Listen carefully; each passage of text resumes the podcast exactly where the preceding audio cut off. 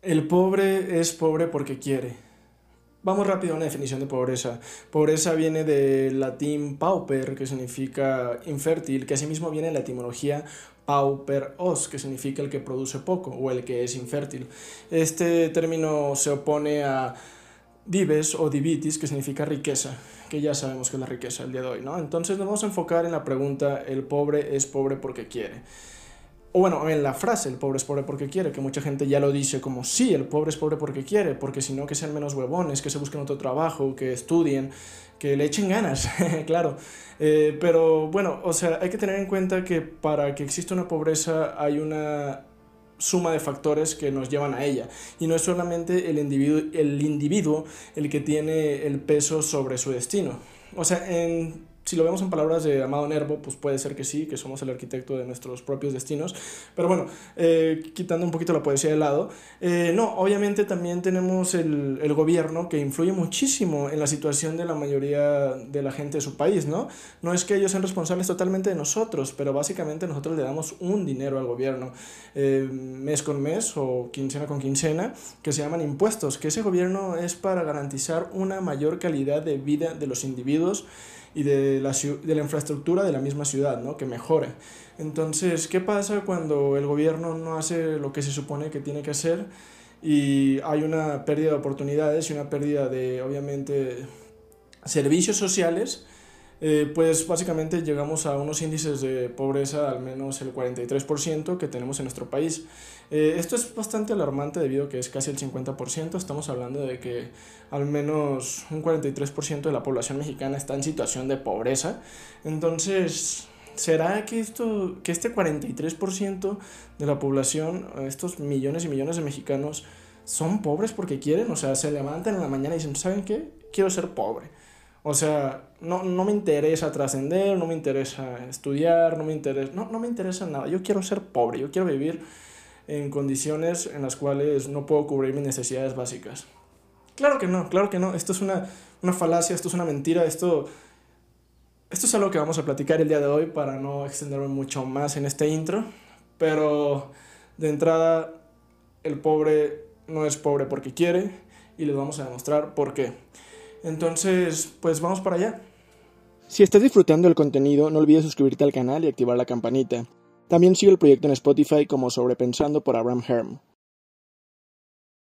Bienvenidos a su podcast Despensando, un espacio para deconstruir nuestro pensamiento a través de la conversación. Yo soy Daniel Vázquez, estoy con Abraham Herm. ¿Cómo estás, Abraham? Eh, yo muy bien, ¿y tú, Daniel? Eh, muchas gracias aquí por invitarme aquí a Despensando, este grandioso podcast.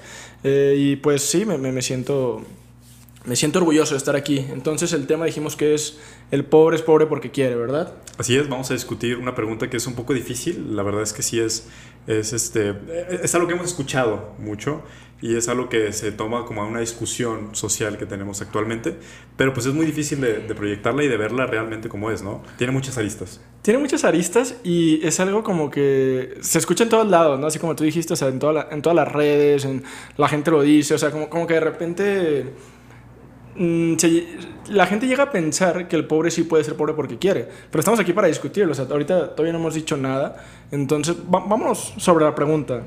Daniel, ¿el pobre es pobre porque quiere? Um, lo primero que tendré que decir es eh, qué es pobreza, ¿no? O, cuál es el concepto como tal. Eh, Definir conceptos, porque también si empezamos a hablar de que, oye, el pobre es pobre porque quiere, pero ni siquiera tenemos una definición clara de qué es ser pobre en México, porque estamos hablando a nivel México ahorita. Vamos a mencionar también otros temas, pero a ver, ¿qué es ser pobre en México? Digo, muchos países, cada uno tiene como su propia definición. Exacto. En, México es, eh, por lo menos como tal, la definición en el libro es, es las personas que carecen de un servicio básico o de algún tipo de oportunidad básica, llámese educación, agua, eh, una vivienda digna. Eh, hay gente que, por ejemplo, vive en asentamientos irregulares que ni siquiera está regularizada la colonia o la calle en donde vive, entonces, entonces no hay servicios públicos, no hay recolección de basura. Entonces, el, el ser pobre, a un entender muy básico, sería carecer por lo menos de un servicio básico carecer de uno o varios. O sea, de uno. uno o, varios. Uno es, es, el mínimo. Con, que uno, con que carezcas de uno, ya empiezas a ser pobre. Y por ejemplo, entonces, ser pobre, o sea, aterrizándolo y repitiendo y siendo redundante, ser pobre es carecer de al menos una necesidad básica o un servicio básico de un humano digno, ¿no? De alguna manera. Claro, claro. entonces, por ejemplo, pongamos un ejemplo.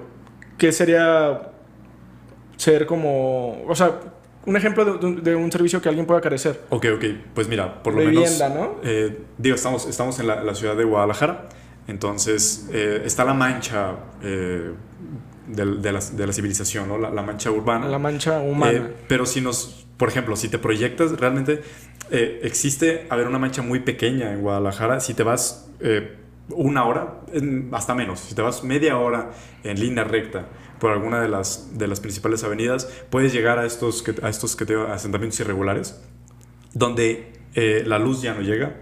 Y si llega la luz es porque alguien la puso, porque es un ejido o porque es un, un espacio en el que alguien dio mordida y alguien eh, dio como ciertas, ciertas cosas para la CFE, para la, para la, la, obtención de luz. O sea, una pobreza incluso estaría ahí el no tener luz, ¿no? O sea, eso, claro, claro, eso, es como una manera de, de ver o de definir a alguien en situación de pobreza, ¿no? Claro, claro. bueno, hay, algo que hay un indicador muy interesante del INEGI que es eh, eh, es muy interesante ese indicador es si tienes losa, bueno, el piso, si tu piso es de losa, de concreto y luego se divide en dos, si es de losa de concreto delgada o de losa de concreto gruesa. Eh, digo, no conozco bien los términos, pero es... sí, sí, claro, o sea, se entiende. Entonces, este indicador, por ejemplo, es algo que, que el INEGI usa muy cañón, o sea, de hecho es una pregunta que se, que se se... Sí, o sea, entonces esto de lo... O sea, de que te pregunten si tu casa es concreto en, cuanto al suelo o es como losa, ya, ya define como cierto nivel de pobreza. Sí, sí, define, define el cierto, cierta capacidad de, pues de, gasto. O sea, de, dinero que tienes disponible para gastar. Porque lo que te decía es que el, el vitropiso es caro. O sea, realmente tener un piso bien y bueno, eh, pues sí es un lujo hasta cierto punto. Entonces, eh, por ejemplo, en estas comunidades eh, hay muchos censos que, incluyen esta pregunta porque es un indicador de ver cuánto, cuánto lujo se pueden dar. Porque te puedes dar un techo, te puedes dar paredes, pero hasta cierto punto, ya después de meterle a la, vivienda, empieza a ser un poco más costoso. De hecho, en las misiones que hemos hecho juntos, eh, recuerdo que varias personas y varios, varias casas nos contaban como eh, algún partido político, que todo el mundo va a saber quién es, eh, que tiene muchos años, 70 años en el poder, eh, iba y les ponía losas. Empieza con P y termina con I. Eh, claro, claro. Pero es la única pista que, hay por ahí. Pero, o sea, iba, iba este partido y la forma de comprar votos era poniéndoles la losa de, de concreto en, las casas. O sea, la única forma de, o sea, realmente ellos no se compraban con dinero o no los compraban con... Los compraban con, con, vivienda, o sea, con vivienda. O sea, ellos, ponían la losa en las casas. sí, también me, topé con focos. ¿Y eso te parece bien o mal? Bien, te voy a decir por qué. es que yo, sí lo veo como algo... Un buen detalle. Si el fin justifica los medios, sí. Porque entonces el problema es que estas personas eh, están muy enteradas, o sea, realmente sabían muy bien que estaban haciendo mal en votar por estos partidos porque solamente iban a ponerles la losa y ya no iban a hacer nada más. Pero el problema es que ponerles la losa era lo mejor que les había pasado en el periodo electoral. O sea, no, ¿cómo, ¿cómo, decirlo? No podían aspirar a más, pues. Entonces, los partidos que hacían esas cosas, pues eran los consentidos porque realmente no había nada más que hacer. De hecho, me topé, digo, me topé con focos, con focos que decían el nombre del partido político.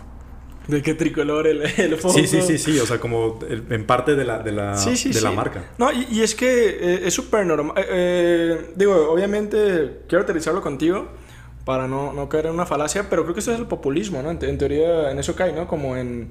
Pues son soluciones sencillas. Soluciones sencillas, pero para también para un público que puede tener carencias, ¿no? Y, no, no nomás de carencias, también, también eh, o sea, aparte de la, de la gente que, que, puede tener que ver con el populismo, pues no nomás es, es esto, porque en teoría se puede llegar a pensar que Donald Trump también era un presidente populista y no eran como, como gente con muchas carencias los que lo seguían. Mm, tal vez no carencias eh, materiales, porque sí hay mucha seguridad social en Estados Unidos, pero sí como, una, como, un, como un rollo de un vacío... Eh, pues lo, que pasó en Estados Unidos yo creo que sí tiene que ver con una carencia, pero más, más en un sentido como de voz, ¿no? Como de, como de empuje a una agenda. Entonces no había quien empujara una agenda así de fuerte y, y de así de tajante. Entonces, eh, pues sí, lo que tú dices, el populismo como que intenta llenar estos vacíos, pero como con estas fichas, eh, barajearlas así. Hacerlo como muy, eh, muy superficial, pues algo que... Sí, sí, O sea, el, populismo en sí no tiene una profundidad real, así como de, de querer como ayudarte. O sea, Probablemente sí, sí, sí te. O sea, te ayudan en, un, en, un, punto básico, en un punto básico. Que, que, bueno, esto de las losas que, que, este partido le ponía las casas no se me hace tan básico, se, me hace bien. De hecho, creo que es algo que los políticos deben de hacer todo el tiempo. No los políticos, los partidos, pues. Eh, pero, o sea, entonces, regresando aquí, estamos hablando de. Tú, tú pusiste ese ejemplo de la losa porque empezamos a hablar de que la pobreza es carencia de poder cubrir necesidades, ¿no? Claro. Y dijimos que una de esas necesidades podría ser incluso el, bueno, y no solamente lo estás diciendo tú, lo estoy diciendo yo, sino que en los mismos censos se le pregunta a la gente, oye, ¿tienes losa en tu casa para saber cuál es también tu nivel de pobreza? Y ahora yo me pregunto, o sea, ¿por, ¿por qué sería importante la losa en una casa? O sea, yo creo que es también incluso casi, casi por pura higiene, ¿no? O, ¿cuál, crees tú que es la diferencia entre, digo, a lo mejor, voy a poner un ejemplo muy, como muy tonto, pero imagínate que yo tengo mucho dinero así para despilfarrar, pero no tengo losa en mi casa, o sea... Lo que pasa es que, bueno... es, un ejemplo porque no, yo sé, que no pasa, pero... Claro, claro, no sé mucho de construcción, pero pues empieza desde este rollo de que es tu terreno, ¿no? O sea, de que delimitas. Entonces... Y eh, personalizas. Claro, claro. Lo y la losa es personalizarlo. Pues sí, sí, en parte. Eh, para empezar, para empezar. Segundo, digo que debe haber muchos problemas con frío o con cosas así. Y la losa, pues te crea un, un, un espacio de vivienda pues ya definido, ¿no? Entonces, o sea, que, que, se puede sellar. Entonces, o sea, mi, mi, punto es que el piso ya está dado. Entonces, eh, ponerle piso sobre el piso eh, empieza a ser como, algo... pues empieza a ser un lujito, ¿no? Suena, suena lujito. que realmente nadie se da cuenta de que pues todo el mundo tiene losa y todo el mundo tiene, o sea, en un, en un estrato social normal dentro de la ciudad, pues todo el mundo tiene vitropiso. Son cosas tan pequeñas que no nos detenemos a pensar. Yo, yo, no lo había pensado, pero, pero, tienes toda la razón. Y, y, es poner piso sobre el piso. Y, y lo, lo, que yo veo, hablando como de la losa, es que el hecho de tener una casa sin losa, yo lo veo como desde el punto de vista, digo, uno también ve tan normal trapear, eh, lo que trapeas es la losa, ¿no? Lo que barras es la losa, no es lo mismo claro, trapear el concreto que trapear la losa. O sea, puede ser... No, deja tú, la tierra. O sea, digo, a ver, no sabemos muy bien de lo que hablamos porque nunca lo hemos experimentado como tal. O sea, digo, a ti también te ha tocado vivir tal vez en una casa eh, de misiones. Eh, que nos den, que nos den asilo de misiones y que, que, te haya pasado eso, que tal vez, por ejemplo, la cocina tal vez tenga losa, pero no toda la casa. Exacto. Pero, digo, aunque no conocemos realmente el sentimiento y, la, y, las, y, las, razones concretas, pues entendemos que es un indicador en el que nos podemos basar. Es lo mismo que los baños, ¿no? Y no es un indicador que, que, inventamos, una vez más, o sea, tú, tú mismo lo, has mencionado, o sea, es una pregunta real, o sea, no, no, no, lo sacamos aquí de la manga, no, no, no. O sea, lo que estamos diciendo es algo que, que como simplemente también cuando, cuando se hace un estudio socioeconómico se llega a preguntar, ¿cuántos baños tiene tu casa? Y, ¿Cuántos focos? Y, ¿cuántos, focos? Entonces digo, son preguntas un poquito, a lo mejor random, pero no, pero te, a entender, te a entender espacios, o sea, los focos, cuántos, cuántos espacios habitables diferentes tienes, los baños, por ejemplo, cuántos baños tienes. Eh, a ver, e, estas casas que, que, que, te, que platico sobre las misiones, pues eran una casa de máximo dos espacios, donde vivían cinco personas. Entonces está la sala y, y la sala junto a la cocina y tal vez un cuarto. Entonces, eh, estas preguntas dan indicadores porque entonces tienen un baño, pero está fuera de la casa. Eh, pero bueno, son distintos censos. Sé que lo utiliza México, pero también lo utiliza Techo, lo utiliza varios, varios para censar. De cierta forma, a ver, ya sabemos que estamos en una comunidad, eh, un asentamiento irregular, ¿no? O sea, que, que para empezar no hay servicios de agua potable, ni mucho menos. Pero, ¿qué, tan nivel, ¿qué tanto nivel de pobreza hay entre la población? Porque hay, quienes, hay quien tiene casas chidas, ¿eh? En esos lugares. Ajá, sí, sí. Están muy alejados y Hay casas grandes en lugares precarios de gente con, pero, dinero. Pero sí hay mucha... Ah, todavía hay distinción ahí. Sí, claro, pues es que esa distinción no, mm, sería imposible no verla, ¿no? Sería imposible que no, que no lo viera. Y yo sé que eh, está mal, pero pues, o sea, simplemente a veces uno va por, lugares en los cuales puede existir cierta precariedad. Eh, y, y, en ese mismo lugar puedes ver una casa súper grande y otra súper chica, ¿no? Sí, sí, sí. Y es normal, o sea, pero también es como o sea, es como la variedad, ¿no? La diversidad que puede haber en una sociedad. Claro, claro. A ver, hablando un poquito de datos duros, también para entrar en materia.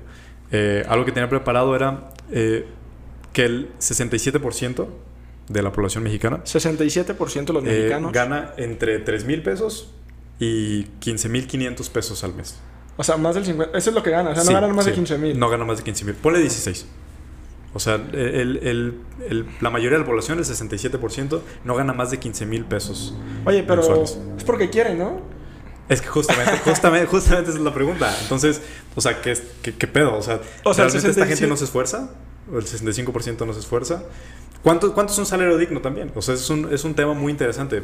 Eh, digo, parte, parte de la pregunta y de que el pobre es pobre porque quiere, tenemos que entender también cómo funcionan las ciudades, ¿no? Hasta cierto punto. Digo, no, no voy a entrar mucho en materia, pero está la mancha urbana y aún así se sigue dispersando mucho, ¿no? O sea, están los ejidos o están estos poblados muy lejanos y se hablan de, de, estos porcentajes, ¿no? Y de grueso de la población y de, mucha gente, ¿no? y estamos hablando ahí del total mexicano, ¿no? Claro, claro, sí, sí, de la totalidad completa, o sea, de... y, y, a ver, hablamos de, ponle que son, ahorita 2021, ponle que sean que 150 millones de mexicanos.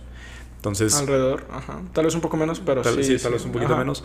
Pero bueno, el punto es que eh, se habla mucho de estos porcentajes y estos huesos de la población, pero lo que, lo que tenemos que entender también es que la población en México está muy dividida, o sea, está muy esparcida por todo el territorio. Entonces nos encontramos... O sea, hay lugares muy remotos. Sí, sí, sí, nos encontramos con, con lugares que están en la sierra, o sea... Pero no, yo quiero hacer énfasis en, en, el, en el hecho este de que no, obviamente yo, digo que el pobre es pobre porque quiera, hace rato lo mencioné, pero no, o sea, yo, yo, yo, lo hago como en manera sarcástica, porque sí, sí es preocupante un poco eh, pensar cómo hay gente que realmente piensa que como tú, tú mismo lo acabas de decir, hay, hay, una dispersión en México, o sea, muchos pueblos o ciudades este, están muy, muy lejanas a lo que es como, como la como a, a la urbanización, ¿no? De alguna manera, o sea, y y es que también uno llega a pensar, y esto yo solamente estoy investigando, uno piensa que, o bueno, está bien, te la puedo comprar, o que la gente que vive aquí cerca de Guadalajara, o incluso pues, cerca de Ciudad de México, ok, puede ser gente con pocos recursos que sí puede tener oportunidades y que si trabajan mucho, a lo mejor sí pueden llegar a generar un patrimonio familiar.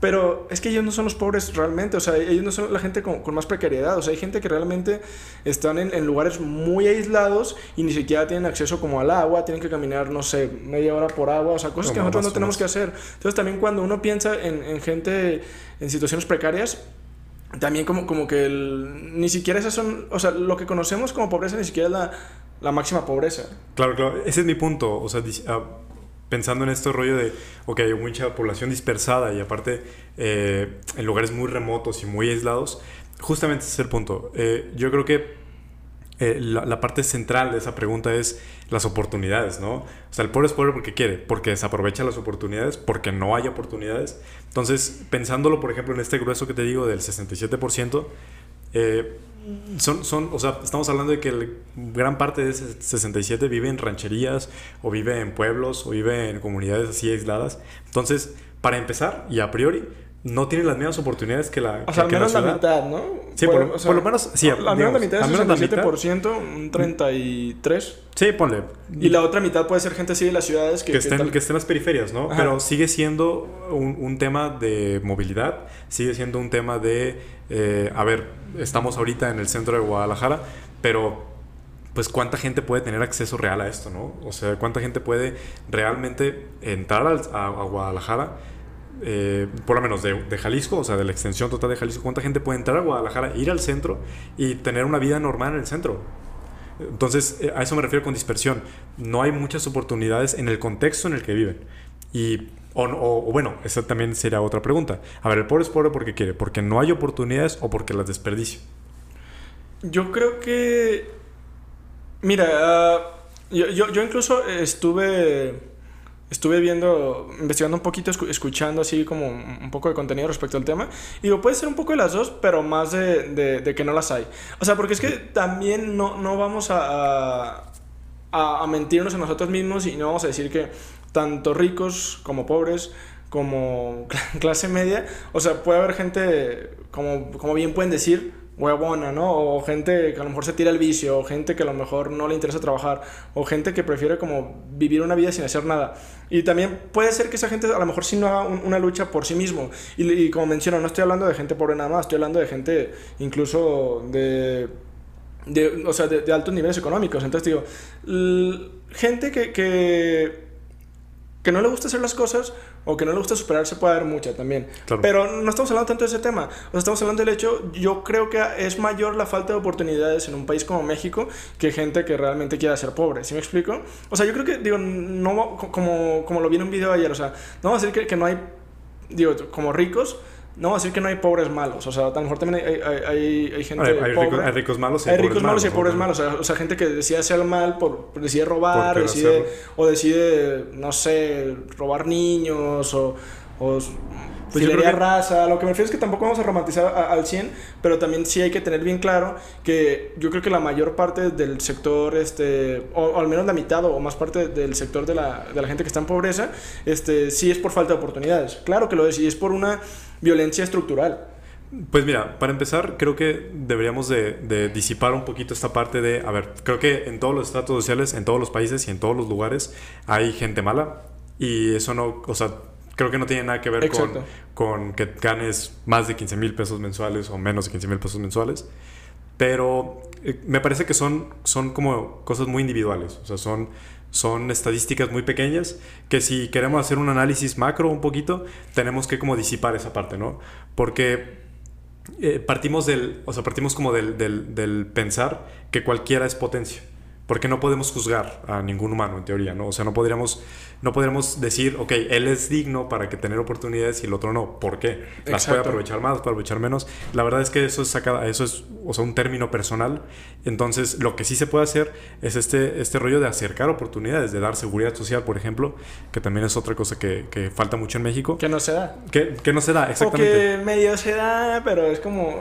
Eh, todo tiende a ser como también como un telón, ¿no? Ahí como... Yo creo que parte, yo creo que gran parte de, de, lo que pasa eh, tiene origen ahí. O sea, tiene, tiene origen en que en México no hay tanta seguridad social, eh, por no decir nula. Eh, ¿Y a qué me refiero con esto? Y por ejemplo, alguna estadística, tú, tú o sea, ¿cuánto, es, el, cuánto es el, porcentaje de pobreza, sabes, de, en Estados Unidos? En Estados Unidos, y, aquí yo creo que este es un gran argumento para decir por qué el pobre no es pobre porque quiere. Porque, explícame, en Estados Unidos hay un porcentaje de, pobreza de alrededor del 10 a 12%. Estados Unidos es un país más grande que México, creo, en, cuanto a extensión territorial. Y, en, sí, tiene como el triple de población. Y, tiene muchísima gente. No vamos a decir, ah, es que allá ellos. No. Oye, ¿qué pasó? Y en México tenemos un o sea, tenemos un 41% antes de la pandemia en pobreza y después de la pandemia tenemos un 43% de pobreza. Subió un 2% en un año. En un año. O sea, estamos hablando de que para 10 años podríamos estar en un 50%. Pues hemos estado, hemos estado en, en, en, 50% o arriba del 50%. Por lo menos tengo entendido que más del 50% carece de un servicio básico. Ya podemos decir que es una especie de pobreza.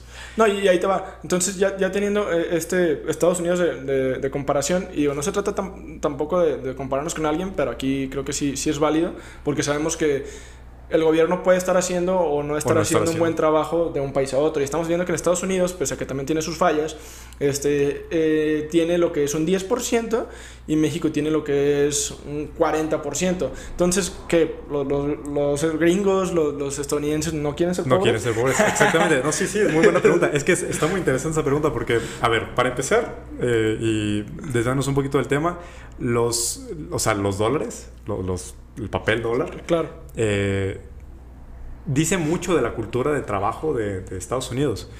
Y con la pura frase de In God we trust. En Dios confiamos. Eh, mientras que en México le damos una connotación de catolicismo y de, y de, cristianismo, eh, donde valoramos mucho la parte de humildad, y es una palabra que se usa mucho en México. en Estados Unidos el dinero dice In God we trust. O sea, el, el, el Dios eh, la religión tiene una connotación hasta capitalista. Entonces, claro, claro. Y si hay una mentalidad de que no quieren ser pobres. Pero bueno, hablando un poquito más de... de, sí, sí, o sea, es la filosofía de cada país también. Sí, sí, sí, sí. Entonces, yo creo que, a ver, Estados Unidos no quiere ser pobre, hasta cierto punto, Ajá, si lo vemos de una manera filosófica puede ser así, pero también obviamente no vamos a negar que en Estados Unidos, digo, tú ves una calle aquí en México, o sea, hablando como el tema de los impuestos, ¿no? O sea, del uso que hace el gobierno del dinero que le da el pueblo, o sea, es mejor que el que se hace con México. Sí, sí. En cuanto a seguridad social, tú dijiste, ok, la seguridad, la, hay, o sea, gran parte de la carencia del mexicano es la seguridad social. Y en Estados Unidos, ¿cómo está esa seguridad social? Eh, justo, justo ese es el, problema. A ver, no creo que nadie quiera ser pobre y no creo que nadie quiera tener carencias. A ver, que algunos tienen un rollo aspiracionista y muy neoliberal y, y de una forma ya muy construida y muy, muy pragmática, mientras que México es un poco más suave y las cosas se, son un poco más, eh, como decirlo, se dispersa mucho, ¿no? Ese pensamiento hasta cierto punto, porque sí tenemos una, un pensamiento de trabajo y, como un sentimiento de que tenemos que echarle muchas ganas, que pues somos de los países que más trabajan, sino el que más, de horas de trabajo. Entonces, eh, ¿por qué el tema de la seguridad social? Como tú dices, en, Estados Unidos el 10% son pobres. Eh, en mi opinión, y también hablando un poco de la experiencia personal, eh, se nota que en Estados Unidos y también en otras partes del mundo hay como este colchón, si podemos llamarle así. O sea, hay como, como un... A ver, como, este gobierno que te ayuda. Sí, o sea, pues, no directamente, pero, o sea, por ejemplo, eh, movilidad, transporte. Digo, algo que tiene Estados Unidos y está muy cañón es que es muy difícil, por lo menos en algunas ciudades, eh, no sé, llámese Dallas o llámese New Hampshire, no sé, lugares así, Boston. Eh, son, son, son países que son estados que están también muy dispersados, entonces, pero las carreteras son muy buenas, pero no hay como servicio público como tal. O sea, no tenemos como ese servicio público eh, que tenemos en México, que se le parece mucho al servicio público que, hay en Europa. Me refiero a rutas, ya como conexiones eh, dentro de ciudades, porque también no podemos comparar el viejo mundo con el nuevo mundo. Pero a lo que voy es que te da como este medio. O sea, hay un medio Digo, en Estados Unidos, por ejemplo, tienes que tener un carro. Entonces, hay un medio de tener un carro. Mucha gente, casi toda, o sea, hay demasiada gente que tiene carros en Estados Unidos. Eh, que en mi opinión deberían de tener transportes públicos, porque es algo muy, muy sí, importante. Sí, claro. En, en, los pueblos de Estados Unidos, como, como bien mencionaste, Boston... Todos son highways, ¿no? Todos Allá no, no, no, es tan fácil como moverte de un lugar a otro porque tienes que tomar un camión ni, así como... Ni siquiera un camión como de esos de Sí, urbano, urbano, ajá. O sea, pero ni siquiera hay banquetas, O sea, no, no, se camina. no se camina porque todo el mundo tiene carro. Entonces, ahí ese es mi punto. Si vives en esa ciudad, tienes que tener una seguridad social. O sea, tienes que tener un carro, eh, tienes que tener un seguro. O sea, ya hay como un estándar. Eh, y, por ejemplo, ¿cuán fácil... Aquí yo lanzo la pregunta. ¿Qué tan fácil es conseguir un auto para un ciudadano estadounidense de Boston, por ejemplo, que para un ciudadano mexicano de pues aquí en Guadalajara. Sí, sí, sí. O sea, ¿qué tan fácil es? Exactamente. O sea, la, comparación sería esa. Eh, ¿Cuánto acceso hay a esas cosas, no? Eh, digo, la verdad no, no, tengo el dato ni mucho menos, pero lo que sí sé es que eh, en Estados Unidos, pues a ver, el ingreso mínimo es muy alto. O sea, se paga por horas para empezar, ¿no? Entonces, mientras que en México estamos viendo que estos datos son que el 67% gana menos de 16 mil pesos, de 16 mil pesos al mes. ¿Y un, un carro, cuánto te gusta que cueste? Mínimo. 200, 250 mil pesos. No, pero un carro así.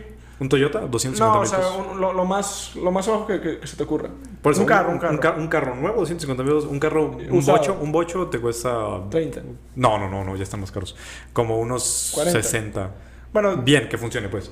O sea, bien, pues. Entre 40 y 60 para que encuentres un carro decente. Un carro decente, claro. Ajá, pero entre 40, o sea, pueden, puede que, con, con, una oportunidad encuentres uno en 40 y hasta uno en 60, ¿no? Y el problema es que es una, es una falacia porque, eh, a ver, te compras un carro de, ¿qué? ¿30?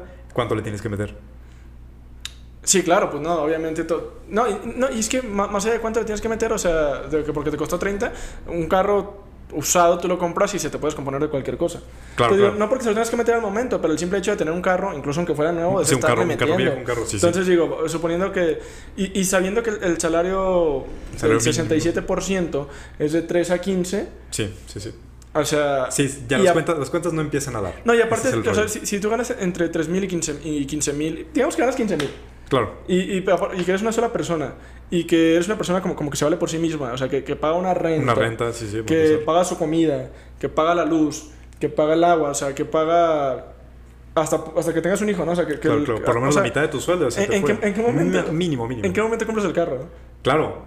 No, no, ni siquiera en qué momento le pones y, y si lo compraste, ¿en, qué Exacto. Y si lo compraste ya de que, oh, ok, bueno, gano 15 mil y me gasto 7 mil, que en la renta, suponiendo, ¿no? A lo mejor no es un dato muy exacto, pero me gasto 7 mil entre renta y comida y servicios. Para mí. O sea, que la verdad está bien. O sea, suponiendo que no tengo un, un hijo. buen deal. Ajá. Suponiendo que no tengo un hijo, porque 7 mil está barato, pero tengo una renta barata, ¿no? Ajá, una renta barata. Entonces digo, pero estamos hablando de que 7 mil ya con comida. Ponle tú que la renta está en unos 4 y la comida me, me gasto unos 3 y, bueno, unos 2 en comida y en servicios, algo así. Un buen deal, un buen deal. Un, ahí, un tanteómetro. Eh, y, y, bueno, me, me, pagan 15, entonces me quedan pues otros como pues, 7,500, ¿no? Sí, sí, sí, 6.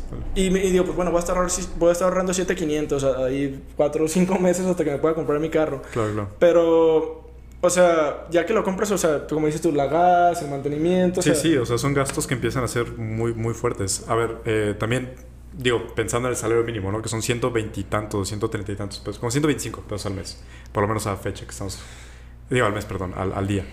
Eh, entonces, las cuentas no empiezan a dar. Y más en un sentido, a ver, está este concepto que se llama gentrificación que no sé si has escuchado. Lo, lo mencionamos ahí en el podcast pasado, saludos y Manuel. Sí, sí, sí, eh, que, tiene que ver mucho con, urbanismo, ¿no? Con, con este rollo del con urbanismo y con arquitectura, o sea, cómo, cómo se empieza a hacer más cara las zonas y cómo se empiezan a, a como a desplazar a, las personas que vivían ahí.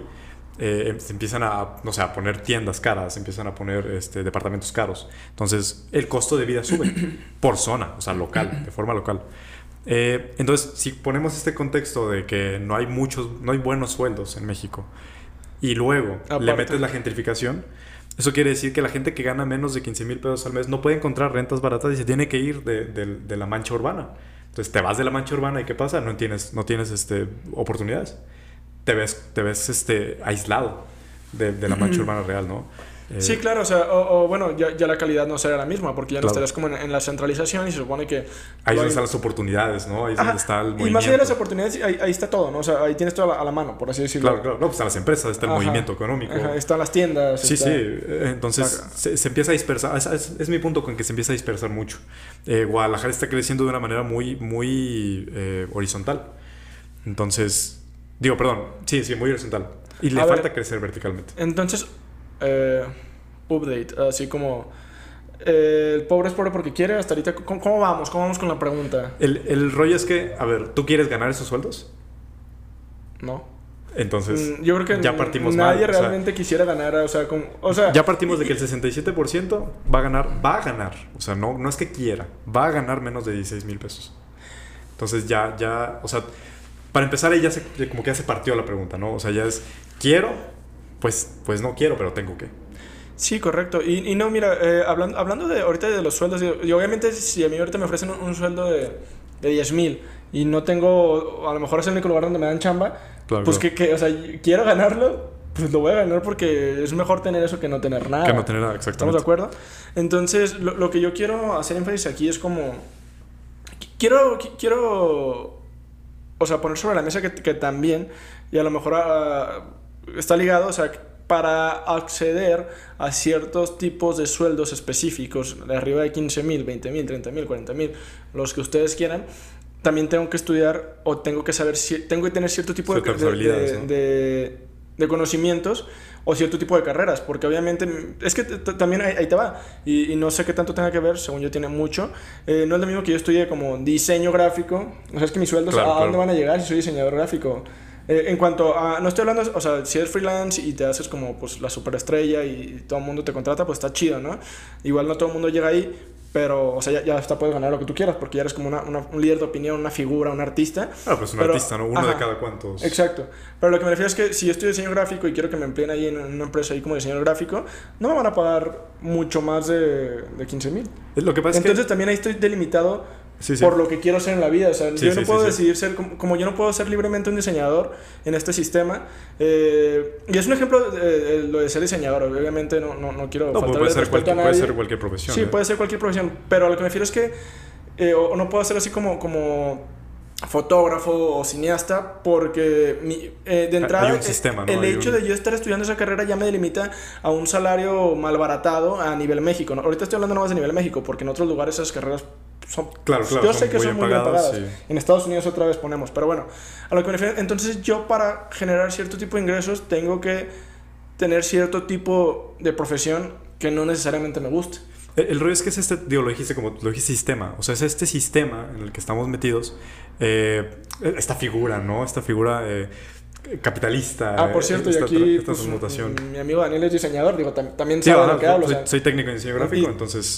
¿qué, ¿Cómo ves eso? O sea, si te has hecho esa pregunta, bueno, yo, yo sé que lo estudiaste para la preparatoria como técnico, pero eh, ah, bueno, yo, yo cuando salí de la prepa, pues yo no quería estudiar, yo no, yo no quería ni estudiar diseño gráfico ni ejercerlo de una manera profesional por lo mismo, porque para empezar no soy tan bueno, o sea, sé técnica, eh, pero no soy, no soy una persona creativa y que Sí, claro, pero más allá de la bondad dijiste por lo mismo. Pero, pero dije, ¿sabes qué? O sea, si, si no soy muy bueno en esto eh, y si no está tan bien, el mercado laboral no es tan bueno en México, mira, o sea, tú estudiando diseño, eh, estoy seguro que pues, estuviste cuatro, años estudiando eso. ¿Qué te enteraste? O sea, ¿qué te enteraste acerca del, del, salario de, un artista? Que los diseñadores son artistas. Lo que pasa es que al final eh, el salario depende mucho como del... De, uno, de lo que sepas hacer y dos, de las conexiones, ¿no? Entonces, en ese momento, pues yo ni siquiera tenía conexiones y no era tan bueno. Entonces, eh, y también la parte de cobrar, ¿no? Porque también, eh, por lo menos un diseñador gráfico es bien difícil que te compren el trabajo.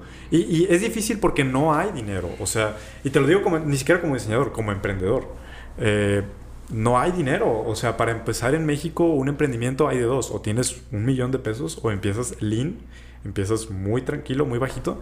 Y entonces no puedes contratar un diseñador gráfico en mucho tiempo. O sea, por lo menos en cinco años. Entonces. Y claro, y cuando se quiere contratar a este diseñador, pues obviamente lo, lo, menos que me cobra, ¿no? Claro, claro Mi sobrino me lo hace por. Claro. Oye. O sea, pero por eso son esos fenómenos. mi sobrino me lo hace por 20. no, pero, pero por eso existen esos fenómenos, porque no, no hay como una forma de pagarlo, porque está, volvemos a lo mismo, están estos sueldos, está este mercado. Lo que tú decías, quiero, quiero remontar un poquito esa parte, el del sistema, del, del, del, capitalismo como tal, o sea, de esta figura que vemos. Eh, o que, que, el, que, el, humano intenta transmutar, ¿no? Que, que, le damos como una connotación de un, de un, de un ente.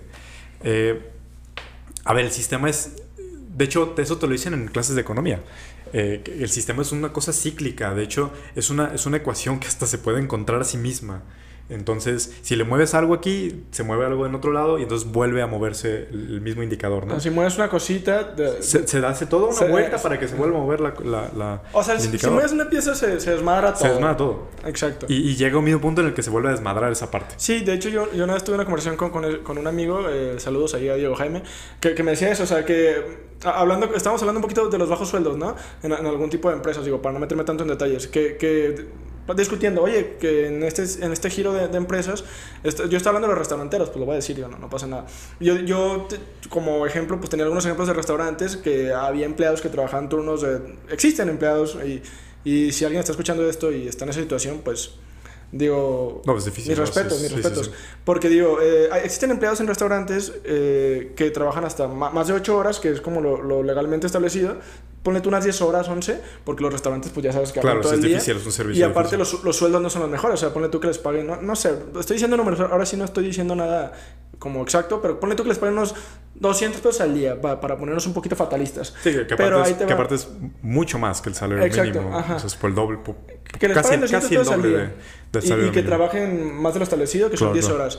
Y es, es lo que me, me, decía justamente aquí mi, mi, compita, este, que, ok, es que no les puedes pagar más así como, no, no, le puedes pagar como de, ah, bueno, ya no voy a pagar 200, le voy a pagar 500, porque si mueves algo, sí, no, se, se, mueve te, todo. se te echa a perder o sea, el negocio. Por mucho, exacto. Entonces, por mucho que, que el, el, mismo restaurantero pueda entender la situación, o sea, no es tan fácil. No es tan fácil. Exacto. Entonces, y eso me lo hizo ver él, él, él a mí y está interesante tener ese tipo de reflexiones, porque digo, digo a, a lo mejor a mí hay como defensor ahí de, del sistema, de, eh, a ver, de los gente... oprimidos nosotros, eh, pues yo diría, no, pues que le suban el sueldo, así que, que le, Es que, que hay, a, ver, hay empresas que deberían de, ¿no? O sea, hay empresas que sí podemos decir que tienen tanto valor agregado y tanto dinero que podrían dar esos sueldos. Sí, también eso pero, yo se, se, lo mencionaba a él. Pero, es más, y digo, aquí tengo preparado también otra. Eh, el 99.8% de las empresas en México son, o sea, de las unidades económicas, eh, contando, por ejemplo, Walmart comparado con mi empresa, por ejemplo, Interurbano, eh, una unidad económica es Interurbano, una unidad económica es Walmart, el 98%, el 99% eh, son pymes. O sea, son pequeñas y medianas empresas, o sea, abajo de 50 empleados.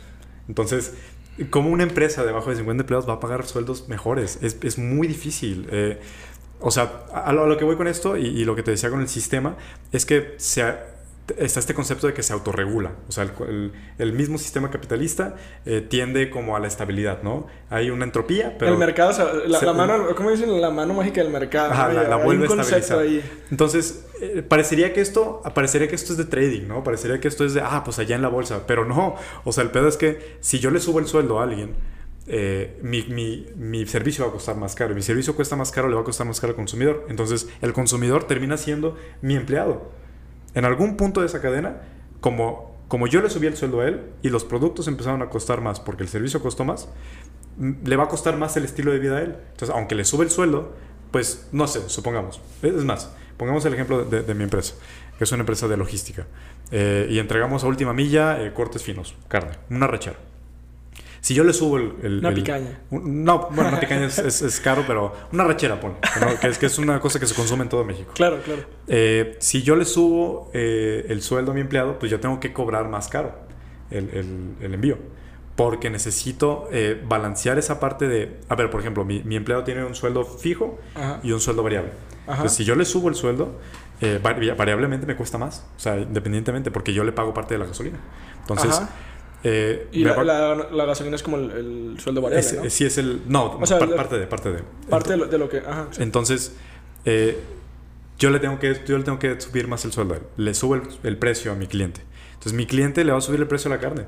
Porque también él tiene unos costos... O sea, todo podrías decir, no, pues entonces prorrateale y, y, y pues gánale menos.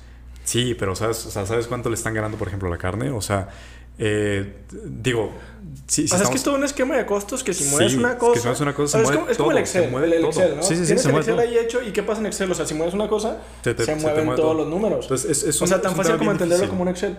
Digo, eh, por ejemplo, a ver, macroeconómicamente no, no ves así tu empresa, pero entiendes, o sea, entiendes que estás en un, en un engranaje, entonces no puedes subir más y ahí es donde entra el precio de mercado no puedes subir más que al precio de mercado, porque si no nadie te lo compra. Porque aparte ya, estás, ya estarías fuera de la competencia. Claro, claro. O sea, parte, parte de, y de hecho parte de, mi negocio como está en este momento, es por eso. Porque yo empecé con un precio y empezaron a entrar empresas, ¿qué es lo que digo, no? O sea, yo empecé lean, pues yo no tenía tanto dinero, tenía 10 mil pesos guardados y fue lo que le metí. Eh, después empecé a agarrar préstamos y cosas, ¿no? Pero, eh, o sea, tenía muy poco dinero para empezar una empresa de logística. Claro, sí, sí, sí. Es que, eh, digo, de entrada, tu situación, este, pues e-, eres alguien así como joven y obviamente sin muchos recursos. Capital, porque tus papás, obviamente, no. O sea, tú, tú, lo hiciste por tu cuenta. Claro. tienes el apoyo de tus papás en el sentido de que eres privilegiado porque. Porque puedes darme el lujo de hacer ese, ese experimento, ¿no? Exacto. Pero a, lo que me refiero es que. Totalmente de acuerdo contigo, digo, y, y como ya lo había platicado aquí con el y vaya con el, con el Diego Jaime, este, sí, o sea, no puedes mm, simplemente decir, ah, pues es que mira... Ahorita pongo eso. Ajá, déjale, subo 200 porque pues la, neta el sistema sí está jodido. Pero mira, lo, que yo sí creo, y, y ahí te la, te la, quiero poner sobre, sobre la mesa y quiero que me des tu opinión real, porque yo sí creo en esto. O sea, sí, totalmente de acuerdo, no voy a discutir en eso porque pues también, pues, no es tan sencillo como... como sí, no, son muchas variables y muchas cosas. Pero ahí te va yo creo que sí pueden existir y, digo, a lo mejor sí me estoy, estoy entendiendo la pregunta muy al aire, pero yo casi casi te puedo asegurar o casi casi tengo la certeza de que sí existen ahí eh, em, empresas que obviamente sí tienen como mucho dinero para ellas o que el empresario sí tiene mucho dinero para él y que de todos modos este, lo, lo explotan, ¿no?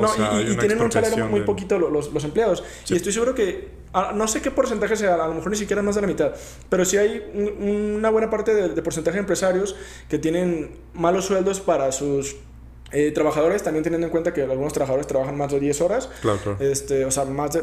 que es más de lo establecido legalmente. y que ellos, a lo mejor sin tanto problema, sí pueden darle esos un ejemplo nada más, esos 400 pesos más a la semana a, sus empleados. Claro, claro. 400 digo, yo tampoco estoy hablando de que, tenga 400, de que tenga 40 empleados, digo, 400 pesos más a la semana a sus 10 empleados, pone. Claro, claro. Que son que... El rollo es 400 pesos, es una diferencia, güey. No, pero digo, pues de todo No digo, que no, no, digo que no lo hagan, no digo que no lo hagan. Yo sé que, ah, por eso, de hecho, por eso dije 400, porque quería decir algo muy simbólico. O sea, no quería decir algo como de, no, pues 4000, porque también no, me quiero ir a, a lugares donde pues, no, es razonable. Pero digo, pues esos 400 al final de cuentas son, para una familia. O sea, tus empleados tienen una familia, tienen unos hijos. Claro, o sea, es, un, es, un, beneficio. Digo, obviamente no hacen la diferencia y, y con ello no vas a combatir ahí el, el sistema que tenemos que, que ejerce esa violencia este, sobre las personas de bajos recursos. oprime, ¿no? Oprime un poco esa parte de... Pero pues estás, estás haciendo. A ver, es, lo que pasa es que. Estás haciendo como un intento. Es que siento que. Claro, es, un, es que ese es el punto, es un intento, pero siento que esa parte es muy superficial. O sea, a ver, podría haber mejores sueldos, pero si no hay una, una seguridad social, volvemos al mismo punto. ¿Y por qué no hay una seguridad social? Vamos ahí directo. Yo creo que es un tema de gobierno, sinceramente. Entonces, eh, eh, estamos entendiendo que también. Eh, si, si regresamos al concepto básico de, de, pobreza, que dijimos que eh, pobreza es carecer de al menos una de las necesidades básicas, y la seguridad social es una, y se está careciendo esa porque el gobierno hace un desvío de recursos o no hace un buen uso de los recursos, pues entonces el pobre es pobre porque quiera, ¿no? O sea, pues si lo pones así, si nosotros elegimos a nuestros gobernadores, pues sí, claro, el pobre es pobre porque quiere, porque eh, elegimos a nuestros gobernadores. No, pero, pero, pero, es pobre porque es pobre porque quiere porque es ignorante. Pero entonces, es que no, pues, no, no, realmente por, porque independientemente del, gobernador que hayas elegido, bueno, es que ellos no tienen la culpa de lo que hagan los gobernadores. No tienen la culpa, pero los gobernadores sí tienen la culpa de, lo que hacen ellos de la pobreza que digo, no tampoco es tan fácil para el político hacer las cosas como ah ya voy a claro, claro, claro, voy a poner esta esta pero tampoco es para echar culpas. O sea, voy a poner esta reforma y ya con esto se va a eliminar la pobreza. No, no funciona así. De hecho, el gobierno también funciona como, como esa empresa. Sí, sí, estoy de acuerdo. O sea, como la empresa que si mueves algo, también tienes que ver cómo, pues sí, sí, cómo puede... Pues es en un ambiente económico, o sea, se maneja todas las, decisiones son económicas. Exactamente. Entonces lo que te digo es eso, o sea, al final de cuentas, eh, obviamente sí, eh, el, el, pueblo no tiene la culpa que lo, los gobernadores sean así, pero los gobernadores sí tienen la culpa de que el pueblo pueda estar en ciertas condiciones. Porque mira, hablando ahorita, ya, ya, hablamos de pobres, ahora hablamos de, de ricos, pero hablamos de ricos corruptos, o sea, en, en, México es un secreto a voces, no, no es un secreto. Todo el mundo sabe, de hecho México está entre, el, te, aseguro que está entre los top 10 o top 20 de los países más corruptos en el mundo. Como top 5 o top 3. Top 10, creo que no llega al 5. No, sí, sí está muy cabrón. Bueno, entonces, ahí te va. ¿Cuántos, o sea, e, e, e, el, el, pueblo... Bueno, de, corrupción, de corrupción e impunidad. O sea, el pobre, pues el rico, en... la, en impunidad sí se están entre los, primeros tres. los primeros tres. Están los primeros tres. En corrupción sí están los primeros 10, no, no, sé si están los primeros 5, pero bueno. Eh, entonces, el pobre, el rico, el clase media, todos le dan dinero al gobierno. Y ese dinero tiene que garantizarte pues una, una dignidad como, como ciudadano y como humano. Por eso pasa en todos los países, porque todos los humanos merecemos dignidad. Pero entonces, el político promedio en México toma ese dinero, se lo gasta en casas, en carros, en yates, en fiestas, en viajes. ¿Y qué pasó? O sea, las calles aquí en Guadalajara y, creo que en, pues todo, México, oye, están llenas de baches y, digo, ¿a poco eso, eso no lo tiene que hacer? Y, no digo que eso, eso influya directamente como, como la pobreza. El rollo es que sí influye, güey. A ver, quiero conectarlo, me, gusta, me gustaría conectarlo. Te voy a decir por qué sí influye. Eh, y eso lo platicaba con un amigo. Eh, a ver, digo, Vamos a hablar un poquito desde de observación y de experiencia, no de datos duros ni mucho menos. Bueno, es más, eh, hay algo que, que, que, platiqué con gente que tú conoces y es que en, en, todas las, bueno, la mayoría de las colonias de Guadalajara o barrios, pongamos de barrios, la denominación, eh, hay carros arriba de 400 mil pesos en todas. Hay, por lo menos hay uno un Mercedes, un BM, claro. cosas así, ¿no? Eh, en Guadalajara se ven muchos carros costosos. Sí, sí, sí, O sea, tú vas por, por, una avenida y... Bueno, costoso en, en, un margen, digo, poniéndolo mundialmente, no es un carro costoso. Costoso, o sea, en nuestro contexto. O sea, obviamente... Claro, claro, en nuestro contexto es muy costoso, sí, claro, un BMW es, carísimo. Porque también es un carro que le tienes que dar mucho mantenimiento. O sea, no solamente es comprar el carro. Que también para pensar que, que, es, un BMW es un tema, no, es un, carro costoso. Digo, hablando de Guadalajara, ahorita no yéndonos muy No, me refiero a comparándolo con rangos de, de precios de carro, ¿no? Un Ferrari, una madre así ah, enorme y un carro bajito. es, un, es, un, es, un, término medio en el mundo, o sea, en el, en, como en el, macrocosmos de carros. Pero en México son carros caros. de carros. Son, son, son, son, son, carros caros. Entonces, bueno, microcosmos. Eh, pero mi punto es que, a ver. En el, multiverso. En, todas las colonias hay por lo menos carros de ese tipo. Y entonces ahí entra el rollo de qué pedo con esta gente. O sea, qué hace, o a qué se dedica, o por qué hace, por qué tiene esos carros, ¿no? En colonias, pues gachillas. Entonces, Gachillas en el sentido de, que obviamente... Sí, no, no hay... No hay, ah, hay un descuido. Hay, un descuido. exactamente. Hay un Pero a veces yo, yo lo, lo, pongo sobre la mesa y no estoy juzgando a nadie. El descuido no, no es por parte de, la gente que vive ahí. Es, es, un abandono del gobierno hacia ese tipo de comunidades. y, yo, no, yo no quiero, digo, si están descuidadas o si hay inseguridad o si hay muertes, yo no quiero culpar absolutamente. Digo, también... A, ver, no este, digamos este, culpa, digamos responsabilidad para empezar. La responsabilidad parte de ahí de, la seguridad del gobierno. Sí, sí, sí. Para que nadie piense como que, ah, es que la colonia está así porque... No, no, no. No, no, a ver. No se trata de eso. Digo, no estoy hablando de las casas, estoy hablando como del contexto, ¿no? Sí, claro. Eh, porque una cosa, y la verdad es que algo que, que diferencia mucho a, a México de otros países es, las, son las calles, güey. O sea, sí están... O sea, si hay un descuido del asfalto, si hay un descuido de las banquetas. Grandísimo, grandísimo. Mira, si nos podemos hablar de descuidos, eh, algo que me impacta mucho a mí es la parte de los árboles y las áreas verdes. Y te voy a decir por qué. las, y no sé si lo platicaste con, con en, el, podcast de, de, urbanismo y de, de, arquitectura, pero... ¿Platicamos eso? Las áreas verdes es un lujo, güey. O sea, mientras más hay áreas verdes, más cara es la, la, colonia. Entonces, hay colonias donde no se les da cuidado a los árboles, no se les... no, no se hacen valer estas reglas sobre las áreas verdes. No, hay colonias con y entonces hay un problema. Camellones. Sí, sí, sin camellones. Y, yo, yo, las conozco y tú las conoces, o sea, porque hemos estado también ahí. Pero sí te voy a decir algo. Y no nomás a las misiones, digo, también a veces uno anda ahí manejando y hay colonias sin, sin camellones. Pero, pero hay parte, o sea, parte de ese descuido eh, que es pérdida de plusvalía. Cada árbol que cortan es una pérdida de plusvalía, güey. Vete a las colonias caras y todas tienen árboles, no solamente buenos árboles, árboles de cientos de años.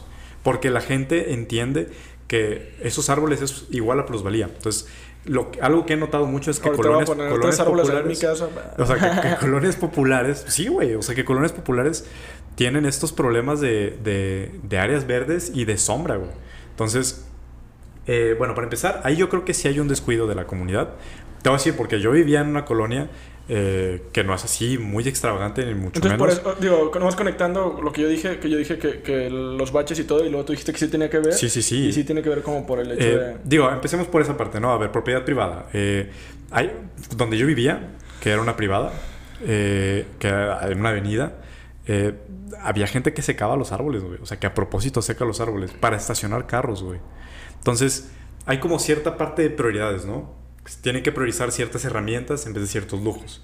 Un área verde, un árbol que está en medio de algo, es un espacio que no se utiliza. Entonces, eh, si, hay, si hay un descuido o, una desconexión, eh, de las personas, ¿no? Hasta cierto punto. Hasta cierto sí, nada más te da oxígeno y...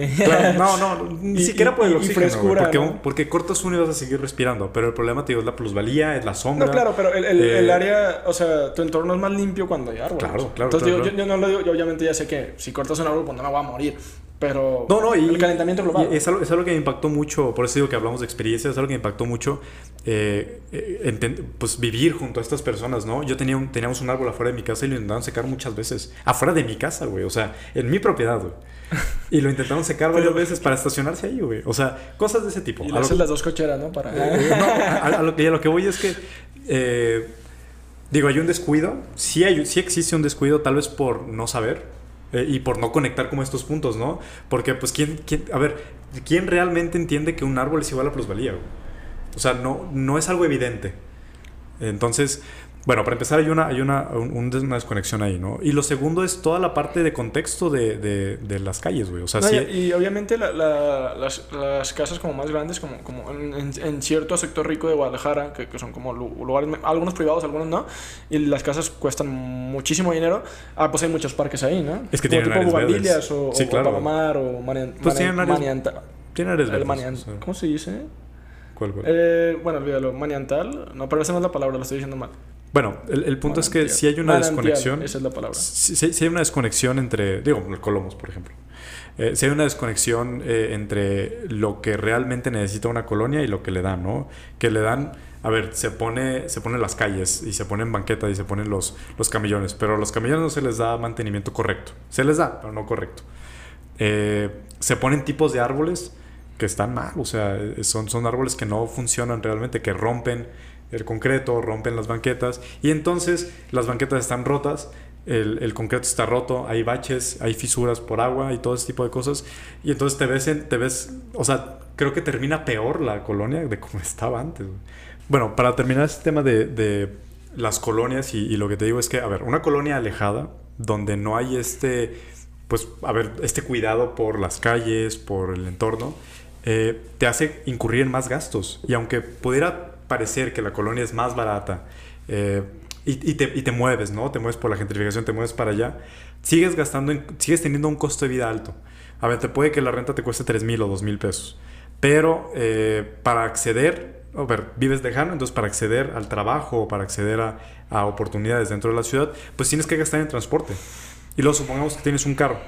Eh, en una colonia que no está bien cuidada, pues el asfalto está mal, hay muchos baches y hay muchos problemas con este tipo de cosas. Entonces, es más fácil que se te ponche una llanta, es más fácil que la suspensión se te eche a perder, que las vibraciones hagan que tu carro se eche a perder. Entonces, mi punto es que, aunque a priori parece que moverse del lugar eh, y comprar o, rentar en un lugar más, más alejado y con menos servicios y con, con, menos disposición del gobierno, que no hay mucha, pero con la poca que hay, eh, parecería que es más barato, pero al, final terminas incurriendo en estos costos de vida caros que siguen eh, como que presionando el, el, el, disposable income, siguen presionando el, dinero que tiene la gente y que pues sigue manteniéndolos en un, en, un, en un status quo en el que no pueden salir, porque aunque te vayas lejos y aunque pagues menos renta, pues gastas en otras cosas.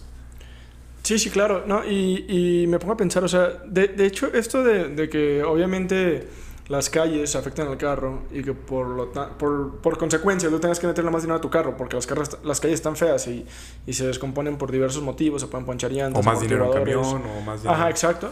Pero yo creo que esto incluso hasta para la gente, o sea, como, como rica o clase media también le pasa, porque digo, si tú vives en una colonia con calles bonitas, pues qué tanto, ¿qué tanto es la colonia? O sea, das unos, no sé, ponete unos dos kilómetros y ya estás en una zona con baches. Sí, pero o sea, eso le pasa a todos. Pero supongamos que trabajas en un lugar, sí, pero, o sea, por ejemplo, supongamos que trabajas en un lugar céntrico, entonces no te topas con estos ambientes donde sí hay baches muy pues más feos. O menos, porque, porque en los lugares céntricos es que, es que es lo, que me gusta. A ver, sí te topas. Es lo que me gusta de México, o sea, es lo que me gusta de mi México, que, que, la, que no, no distingue a veces. o sea, se te poncha el carro, o sea, un... O sea, que, que a veces incluso en las zonas como más fresas o más acá, de todos modos, ahí a veces tiende a haber baches. O sea, no, obviamente ah, no es igual. No es igual. Que incluso hay zonas que, que ni siquiera tienen pavimento. Claro. Eh, una vez más, por culpa del gobierno, no, no culpando a los habitantes de la misma. Este, y, ah, y, también en, zonas así como, como de, gente con dinero, de gente rica, pues también, también a veces hay, calles feísimas. Digo, o sea, llega a pasar, llega a pasar. Entonces, digo, por eso me gusta México, por la diversidad. Y a veces también eh, hago énfasis en que tanto te pueden, como dicen coloquialmente, tumbar en una zona así como, como muy descuidada, o muy abandonada este, por gobierno, también te puede pasar en una zona muy rica. Y es lo que pasa, tú lo has escuchado. Y, y, esa es la parte fea. Y, creo que aquí, no, pues, claro, pues donde estamos, sí, donde estamos, muchos autos. ¿no? muchos autos. Y es una, es una zona relativamente tranquila. Bueno, eh, eh, no pues, tranquila. Pues residencial al final de cuentas, o sea, son casas, son casas nada más. O sea. Entonces digo, eh, por eso me gusta como, esa diversidad, pues de que no necesariamente tienes que estar o en la periferia, o en la parte descuidada, o en la parte abandonada, sino que también en la, en la, parte bonita, en la parte de lo que tú quieras, te puede llegar a pasar algo. Pero entonces, ese, o sea, digo, eso está feo, güey, porque estamos democratizando México de la parte mala. O sea, ¿por qué no podríamos decir en cualquier lugar de, de México te puedes encontrar una ciclovía? O en cualquier, o sea, no sé, infraestructura, ¿no? O en cualquier lugar de México te puedes encontrar un parque eh, recreacional bien cuidado. ¿Por qué no se dice eso? ¿Por qué, ¿Por qué en vez de decir eso decimos en cualquier parte de México tengo un bache?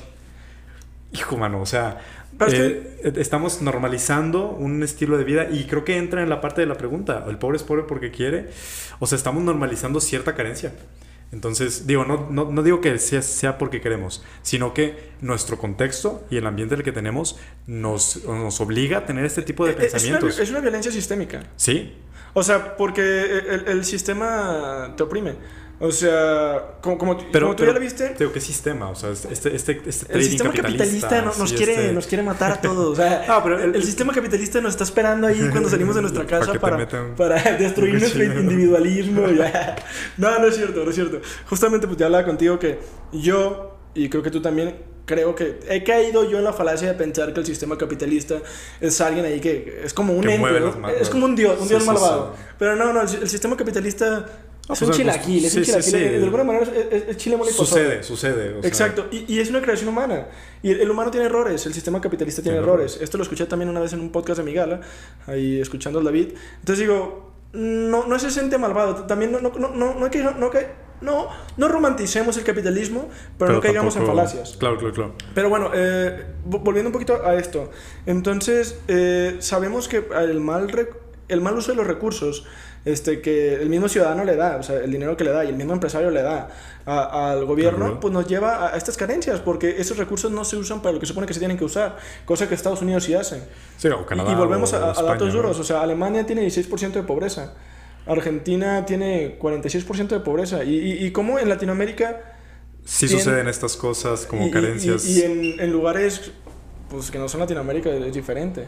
Es, es un, sí es un tema de, a ver, sí es un tema de, de administración, y se habla mucho de. Es un tema de corrupción completamente. Yo creo, yo creo que esa es la palabra, ¿no? Yo creo que es exceso de corrupción, porque en todos lados hay corrupción. Entonces, el, ser humano, vamos a la premisa, ¿no? Es bueno o malo por naturaleza, acá hay maquiavélico. La verdad, yo, yo, sí creo que no hay naturaleza humana como tal. yo creo lo mismo. O sea, que es contextual y, es, y esa es la parte fea. Yo creo si el contexto es, te obliga, como por ejemplo en México, salen así los humanos. O sea. No hay bien o mal, pero vaya que el ser humano sí es corrompible totalmente. Ah, y eso no tiene tanto que ver con ser bueno o malo. Y, corrompible en una base personal, ¿eh? O sea, personalmente te puedes corromper. O sea, creo que los estatutos y la ética eh, se forma de una manera como con este, con este, eh, ¿cómo se llama? Con la este, moral, la moral. Pues sí, la moral o la ética, con este eh, con este fondo personal, o sea, como que vas llenándote de experiencias. Y eso, o sea, esas experiencias personales las puedes romper. No, me refiero a una ética como social, sino que es, eh, creo que, creo que la forma en la que se puede decir que una persona es corrompible es que se corrompe a sí misma, no tanto la sociedad. Porque entonces estás poniendo tus valores eh, contraponiéndolos con los valores de esa persona. Tal vez esa persona siente que robar no es malo o siente que es su trabajo. No, y mira, eh, Totalmente de acuerdo. O sea, es que, depende de la moral de cada quien. Depende de la moral claro, de cada claro. Aparte son, son cosas eh, que suceden aisladamente, ¿no? O sea, tampoco no, no es... No, no es, algo como, no, no, es algo que hayamos normalizado tampoco. Claro, claro, claro. Pero mira, eh, antes de, Digo, no, no sé cuánto me falta ahí para terminar, pero yo, yo quiero ponerlo sobre la mesa una vez, porque esto es súper importante. Ahorita ya hablamos tú y yo de la, la, inseguridad en cierto tipo de, de, lugar. Bueno, ok, entonces, eh, digo, yo, yo, yo, lo quiero conectar ahí. Este, ya, ya hablamos obviamente de, de la parte de, de cómo hay hay ciudades o, hay, o como en todo México hay mucha inseguridad. Entonces, digo, esta inseguridad de alguna manera yo creo que llega también por... Es que todo está conectado, o sea, si, si, el gobierno este, no tiene la capacidad o no tiene las ganas o tiene mucha corrupción como para no darle una vida digna a gran parte de su población, que es un 42%, que ya dijimos, sí es culpa del gobierno. Este, digo, hay más factores, pero el gobierno está haciendo las cosas mal. Me gustaría no decir culpa, responsabilidad sí es es culpa y es responsabilidad. O sea, e, el, hecho de que no haya una responsabilidad genera una culpa. Bueno, es que no sé si sientan culpa, güey. Ah, bueno. Pero lo que es que la culpa es personal. Es que si la, si la sienten o no, no quiere decir si es su culpa, ¿no? O sea, yo puedo tener la culpa, o sea, yo puedo tirar esto ahí, al, ahí porque lo aventé, la, la calabaza, y puedo no sentirme culpable, pero esa es mi culpa que se haya caído porque yo, yo hice que eso Bueno, eres responsable de que suceda, pero tal vez no tengas culpa, güey. O sea, mi punto es que si estamos en donde estamos en este momento, es porque hay una responsabilidad mal atendida, pero no hay culpa, güey. Porque no hay un no hay una ira, no hay una ira de que mueva las cosas. Claro, claro. O sea, no solamente no hay culpa de ellos, no hay culpa de nosotros, porque entonces nosotros permitimos. Somos el grueso de la población y permitimos que suceda. Claro, claro, no, sí, sí, o sea, obviamente eh, eh si, si nos pusiéramos a echar culpas, pues no, no sea el gobierno el único. No, somos nosotros culpables. Y, y, no, no nada más nosotros. Digo, todos, es que, es que somos Un, Por eso te digo, no hablemos de culpas como tal. sí, exacto. No hablemos una sinergia, de una sinergia. Una responsabilidad mal atendida. Claro, sí, sí. Me gusta más verlo como responsabilidad.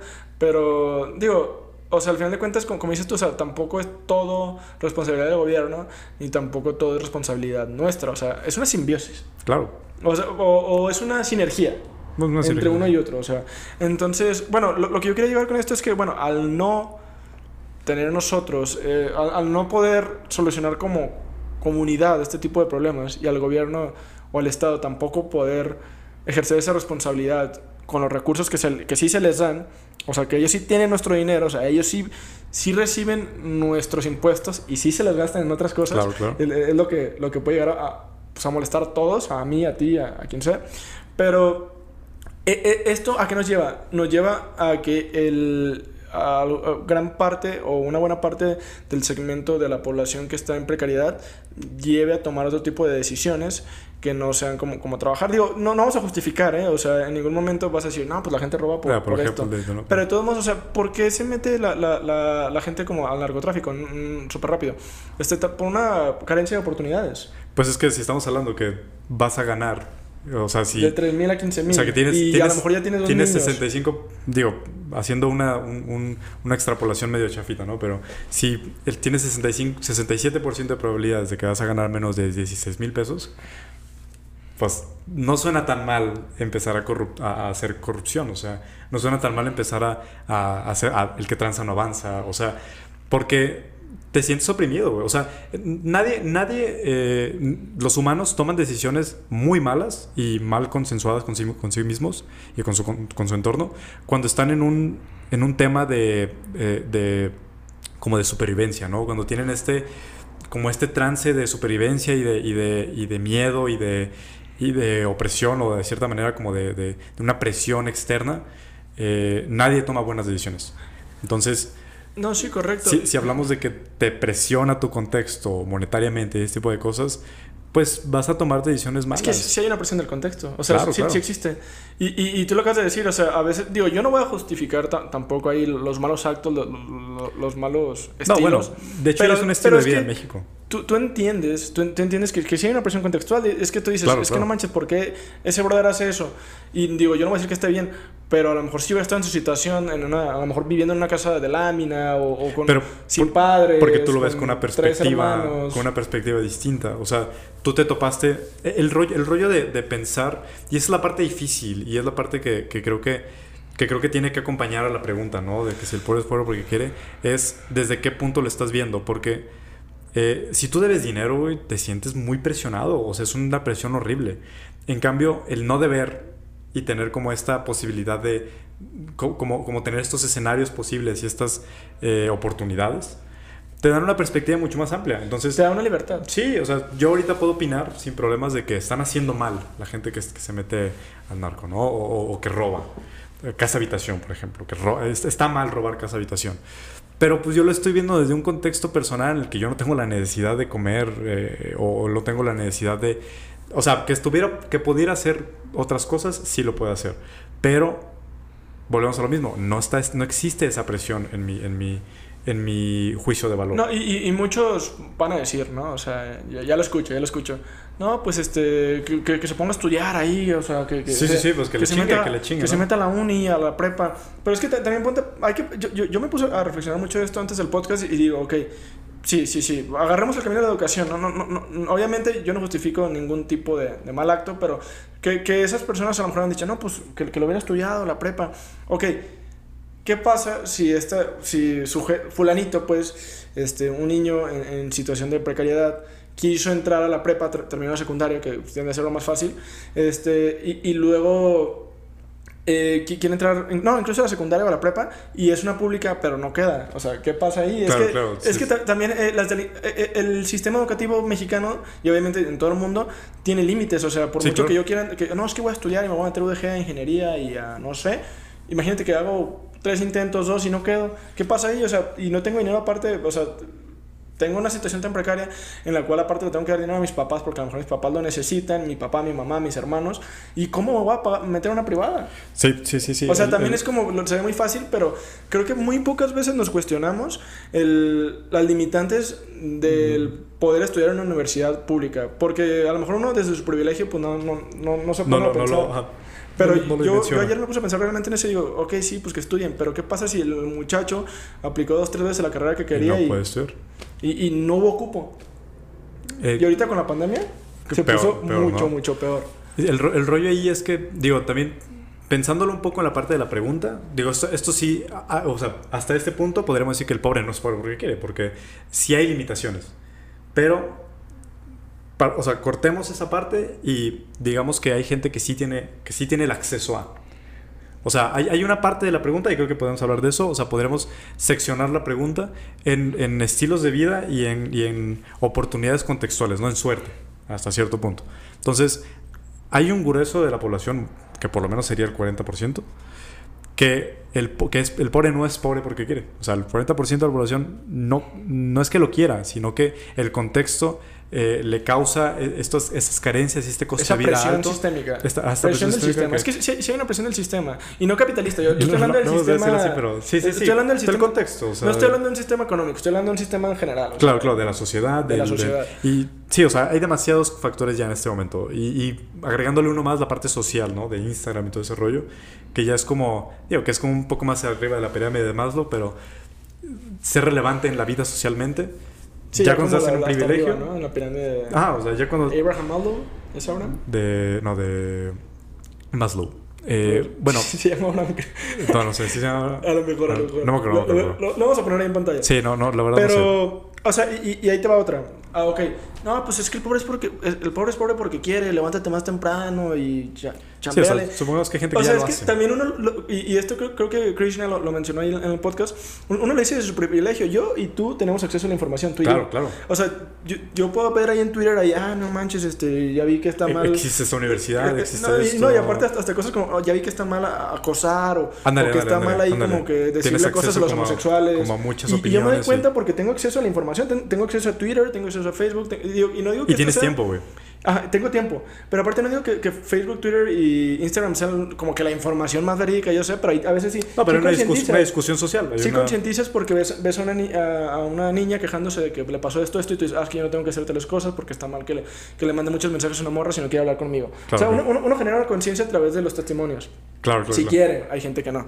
Pero bueno, el punto es que, ¿cómo le vas a decir? Y, este es un dato duro a los 16 millones de mexicanos que no tienen acceso a internet eso. Ay, bro, es que sí, claro, es que no, investigale, eh, no tienen internet, o sea, ¿con qué cara? Le dices que es pobre porque quiere. Y que estudia, ¿no? Y que haga las cosas. O sea, sí, sí, es un, es un tema bien difícil porque no, o sea, no hay, no hay forma de dimensionarlo realmente, a menos de, que estés ahí. A, lo, a lo que voy es que todo ese grueso podríamos decir que no es pobre porque quiere. Simplemente hasta podría ignorar esa parte, ¿sabes? O sea, podría vivir su vida ignorando toda esa parte de que, que, que, tiene que, que tiene que ser riqueza, porque también es eso. O sea, ¿qué tanto se tiene que?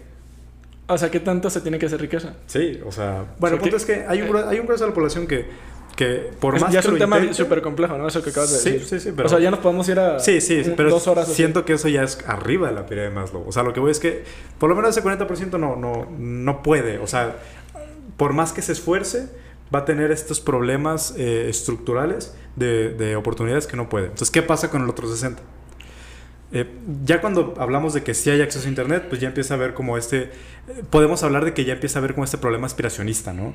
Este, este problema de, chin, yo veo que en Instagram sacan carrazos, güey, yo veo que en Instagram sacan eh, yates, sacan viajes a la playa, ah, o sea, la gente, tiene, la gente tiene tiempo, la gente tiene dinero y la gente come chido, viste chido, o sea, es como un, como un escaparate, ¿no? Donde salen todas las cosas así, eh, burbujea este rollo de estoy con este privilegio. Entonces, si ya tengo acceso a Internet, ya tengo acceso a eso. Ya me topo con esas cosas. Las, ya me vuelvo aspiracionista. Los líderes de opinión que me encuentro en Internet es gente que, eh, no sé, hablemos de, no quiero mencionar nombres, pero influencers muy grandes. ¿Puedes mencionarlo no? Pues no sé, por ejemplo, un Luisito Comunica. Ajá. Sí, está bien, está bien, o sea, no, no estamos... Que, sí, sí, mi punto es que, o sea, imagínate a alguien que quitando esos 16, metiéndonos ya como un tema de, de, digo, después de los 40... 16 millones que no tienen acceso a Internet. Eh, eh, de, de, esos 40 que son pobres, de los 16, eso ya los quitamos. el, resto eh, ya empieza a tener este ambiente aspiracionista. Entonces quiere esforzarse porque sí hay una gap entre lo que ve en Internet y lo que tiene. Entonces... Para empezar, ya, ya Tremendo, ¿no? Un, un, impacto. Sí, sí, ya hay un impacto personal en el que. Y, se y tiene no es un impacto así como de, ay, mira, no, o sea, es algo que puede llegar a generarte un trauma. Claro, claro, Y de, esos, Y, de ese porcentaje, pues nada más llega hasta el 40. O sea, entonces, eh, la mitad, ponle, la mitad de la población, por más que lo intente, en esta generación no lo va a lograr. O sea, en su generación no lo va a lograr. Entonces, hablando del resto del 50% que ya son aspiracionistas, que ya tienen acceso a, ciertas oportunidades, eh, ¿qué pasa con ese resto? La, la pregunta sí aplica, o sea, sí aplica el pobre es pobre porque quiere. O sea, supongamos que ya en ese 50% ya existe la clase media.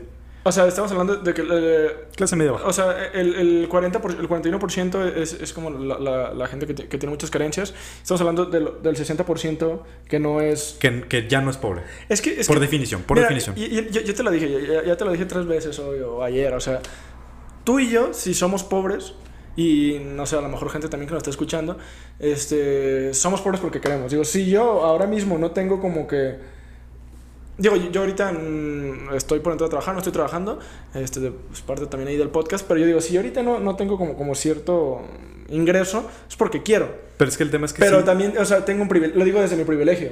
No lo estoy diciendo porque sea pobre de, de verdad, o sea, y, y, y, y, yo simplemente... En tu concepto, ¿no? O sea, en tu concepto de... Intento ser muy consciente de ello porque, pues digo, también tengo que decir yo las cosas como son, o sea, no, no lo digo como, como por por pavonearme o, por decir este, que, que, yo soy privilegiado. O sea, sí, tengo que ser consciente de mi privilegio y tomármelo en serio y no usarlo como algo para demeritar a alguien o como para yo sentirme mejor, sino simplemente saber que el hecho de que yo, el hecho de que tú, Daniel, y que yo hayamos nacido en una familia con ciertas características, con cierto patrimonio. que puede ser la misma escuela, ¿no? Ajá, con, con, cierto acceso a educación, no es por ti. Es porque claro, es, un contexto. Yo puedo haber nacido en Italia, en la familia más rica, o puedo haber nacido en, en, Vietnam, en la familia más pobre. Claro, claro, claro. Eh, Entonces digo, yo, yo soy consciente de mi privilegio, pero sé que no, no es a causa mía. O sea, no es. Y, y si yo ahorita no, no tengo como, como un, un ingreso individual o sea, a lo mejor yo, sí puedo hacer así, digo, no sí, digo que entras en la pregunta, sí, o sea, sí entras en... Puedo, puedo, puedo, ser un huevón ahí, que, que, quiero estar ahí en las fiestas, que quiero estar ahí, no sé, haciéndome... Eh, haciéndome pendejo, como El rollo es que creo, creo que... Y sí, sí soy pobre porque quiero. En ese sentido. Depende, depende, depende. Y te voy a decir porque, o sea, creo que ya la palabra, ya en ese contexto, ya después de ese 43%, el contexto de pobre cambia. O sea, la palabra pobre cambia. Entonces ya no es una carencia por definición, ah, sino que es como una pérdida de potencial o una pérdida de... Una, pérdida de ingreso, quizás. sí, sí, sí. O sea, ya es un tema de ya tengo seguridad hasta cierto punto. O sea, por ejemplo, eh, tú... tú hay un estilo de vida. Ajá, tú, Daniel, Phantom. Eh, Pequeño. Alias el Phantom. O alto, pero... Puede ser que, que tú, este no tengas ahorita dinero porque no, porque no quieres trabajar, pero... Pero no me voy a quedar sin comer, güey. Exacto. y, tengo un carro. Y a lo mejor nunca en tu vida te vas a quedar sin comer. Ojalá. Ah, sin comer. Sin, estoy hablando del hecho De, comer, ¿no? Ojalá nunca pase, pero, pero sí, o sea, el punto es que ya parto de. O sea, te digo, como que cambia un poco el concepto. O sea, ya partimos de una seguridad. Que, de un pobre dentro de una seguridad. O sea, como de, una pobreza individual, pero de una riqueza o de una estabilidad económica familiar. Porque también, digo, también hablar de riqueza pues es, hablar de mucho, pero yo me refiero a una. A lo mejor está mal dicho riqueza, sino como de una estabilidad familiar. O sea, una pobreza individual y una estabilidad familiar, que, que, es un colchón. Sí, sí, sí, sí. Entonces, entonces yo creo que... ¿Cuánta gente tiene ese colchón? Ahí la pregunta yo creo que se aplica un poco más en el sentido de el pobre es pobre porque quiere, sería si bajas de nivel socioeconómico del que estás. Aja. Entonces, si ya dejas de depender de tus padres y... sí, sí, sí, claro. O sea, supongamos... te quedas con la herencia y tú... De, de, ese, de ese 60%, quitémosle un 20% de personas que tienen un estilo de vida, pero porque trabajan todo el día. Entonces, mantienen un estilo de vida, me refiero a, pues tenemos carros, tenemos una casita, este, hacemos ciertas cosas de esparcimiento, nos vamos de vacaciones, pero tienen que estar chingándole todo el día. Nos vamos a Chiapas. Eh, no, no, no, o sea, me refiero a un tema, no sé, una, o sea, hay gente que sí se da esos lujos de viaje a la playa, de viajes de picnic, o sea, encuentra un espacio de tiempo y tiene recursos para gastar. A ver, tal vez sea un bungalow eh, barato, pero tiene eso. O sea, hay gente que tiene eso. O sea, tiene como esa posibilidad, ¿no? De escaparse. Hay gente que con suelditos ahí de 60 mil pesos. 60 mil pesos se van a los bungalows. No, no, e, e, eso se me hace un poco, un poco falaz. Digo, no tanto lo que tú dices, no, no sé qué tan cerca esté, pero digo, es que, es que, es que también incluso el, el mismo rico se la pasa trabajando todo el día. O sea, seamos, seamos honestos. o sea, no, estoy hablando del junior rico, porque el junior rico probablemente es el sí, hijo no trabaje, claro, que, que, su papá, el, el, empresario, digo, hablando como de algo muy estereotipado, este, pues sí trabaja todo el día, pero el, empresario sí, sí es una persona ocupada, o sea, no es alguien... Tiene más libertad que a lo mejor eh, un oficinista promedio, pero es gente también que, que, dedica su vida a su negocio. y por eso sus negocios llegan a donde están. Pero si hablamos del junior, pues bueno, el junior uh, sí tiene hasta los 25, 30 años, pues sí goza la fortuna de su papá y, simplemente agarra los carros ahí, los, los Ferrari, lo que sea. el otro arista, y creo que es como paralelo a la parte que te digo de, como de definición de pobreza, ¿no? Y estos niveles económicos, es cuando eh, se, o sea, eh, un, un, tema como de tiempo, ¿no? O sea, eh, por ejemplo, hablando de ricos, hablando de cierta clase este, socioeconómica, ¿cuándo empieza a tener riqueza la familia? entonces, eh, están como estos pasos, ¿no? Como estos, lo que siempre se dice, ¿no? De que abuelo pobre, padre rico y... Eh, o algo así, ¿no? Ah, ya, abuelo pobre, eh, hijo rico y...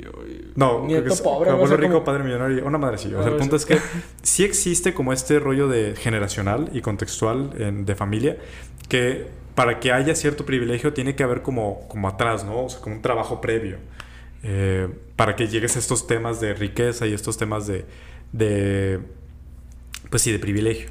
Entonces, si la historia familiar apenas empieza, eh, y más todavía en, el, 2021, o sea, donde la movilidad social es muy baja, eh, se vuelve un tema muy difícil. Entonces, eh, a ver, el pobre, a ver, él no quiso, o los pobres, o la gente que tiene carencia, no quiso nacer en una familia como tal, no lo eliges, pero el rico ya nace con estos privilegios.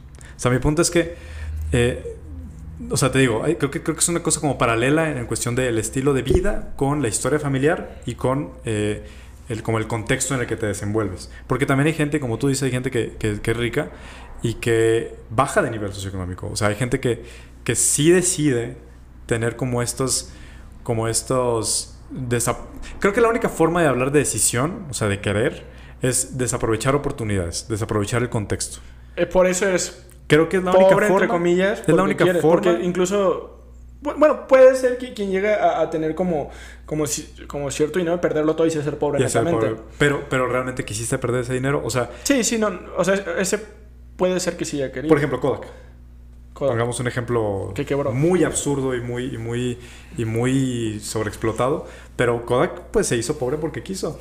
Kodak tenía millones. Tenía, era la compañía más rica era Y se fue abajo por la... El... Por una decisión mal tomada. Ajá, por el avance tecnológico y porque no se quiso adaptar. o sea, como dicen, no te pero, no te pero, O sea, a ver, ¿tenía las posibilidades de aclimatarse? Tenía mucho recurso. Decidió no hacerlo. Entonces, yo creo que la pregunta del pobre por porque solamente aplica a esos contextos. O sea, todos los demás contextos de carencia y, de, y, de, y como de presión económica, personal y social, eh, no aplica esa pregunta. Pero sí aplica para la gente que tiene las oportunidades enfrente y no las logra. A ver, Sí, sí, totalmente. Pongamos de acuerdo, que pongamos sobre la mesa ahí a, Kodak. O sea, Kodak era una empresa millonaria, o sea, una, empresa muy grande a nivel México. O sea, tenía todo. Ah, bueno, y, y, el avance tecnológico lo alcanzó. ¿Qué es el avance tecnológico? O sea, las cámaras que ellos vendían pues eran cámaras también de, las, de las viejitas y de repente, pues obviamente en la fotografía, digo, yo como fotógrafo y creo que todos nos hemos dado cuenta que ha evolucionado, ¿no? O sea, de un, como que en un pues lapso medio corto... Todas las empresas grandes han evolucionado de, No, y, y, lo que te quiero decir, la fotografía en particular, tú, tú también que, que eres fotógrafo, la, fotografía en particular, en un lapso medio corto se hubo Se disparó. o sea, pero de que la, la foto hace 10 años o hace 15 años era otro mundo. Era un tema o sea, muy todavía estabas revelando con, con, lo... no, yo creo que la fotografía tuvo un, avance eh, rápido y explosivo y, y democrático, ¿no? Muy democrático. pero fue algo como muy algo que, que, que, no ves a lo mejor en todo. O sea, por ejemplo, en los carros, los carros siguen siendo, digo, obviamente sí, sí, han cambiado, ¿no? Pero los carros siguen siendo los mismos así como en teoría. No me refiero a los modelos, no me refiero a... Sí, sigue teniendo como Ajá, Me refiero como, a, lo que son, o sea, son carros con cuatro llantas. Bueno. Y, dos puertas, cuatro, o sea, en, en, ese aspecto siguen siendo más o menos igual. Ya está viendo como una brecha ahí con los carros eléctricos, pero digo, la fotografía de un momento a otro cambió sí, de ser análoga se convirtió en digital así, exacto. Y luego, de un día para otro. Y, luego de, eh, así, tal cual, de un día para otro. Casi, casi se siente así, ¿no? Pero y luego de lo digital, este, ya viene, o sea, de la reflex más bien, viene lo que es la, la mirrorless. Entonces ahorita la fotografía todavía sigue mutando.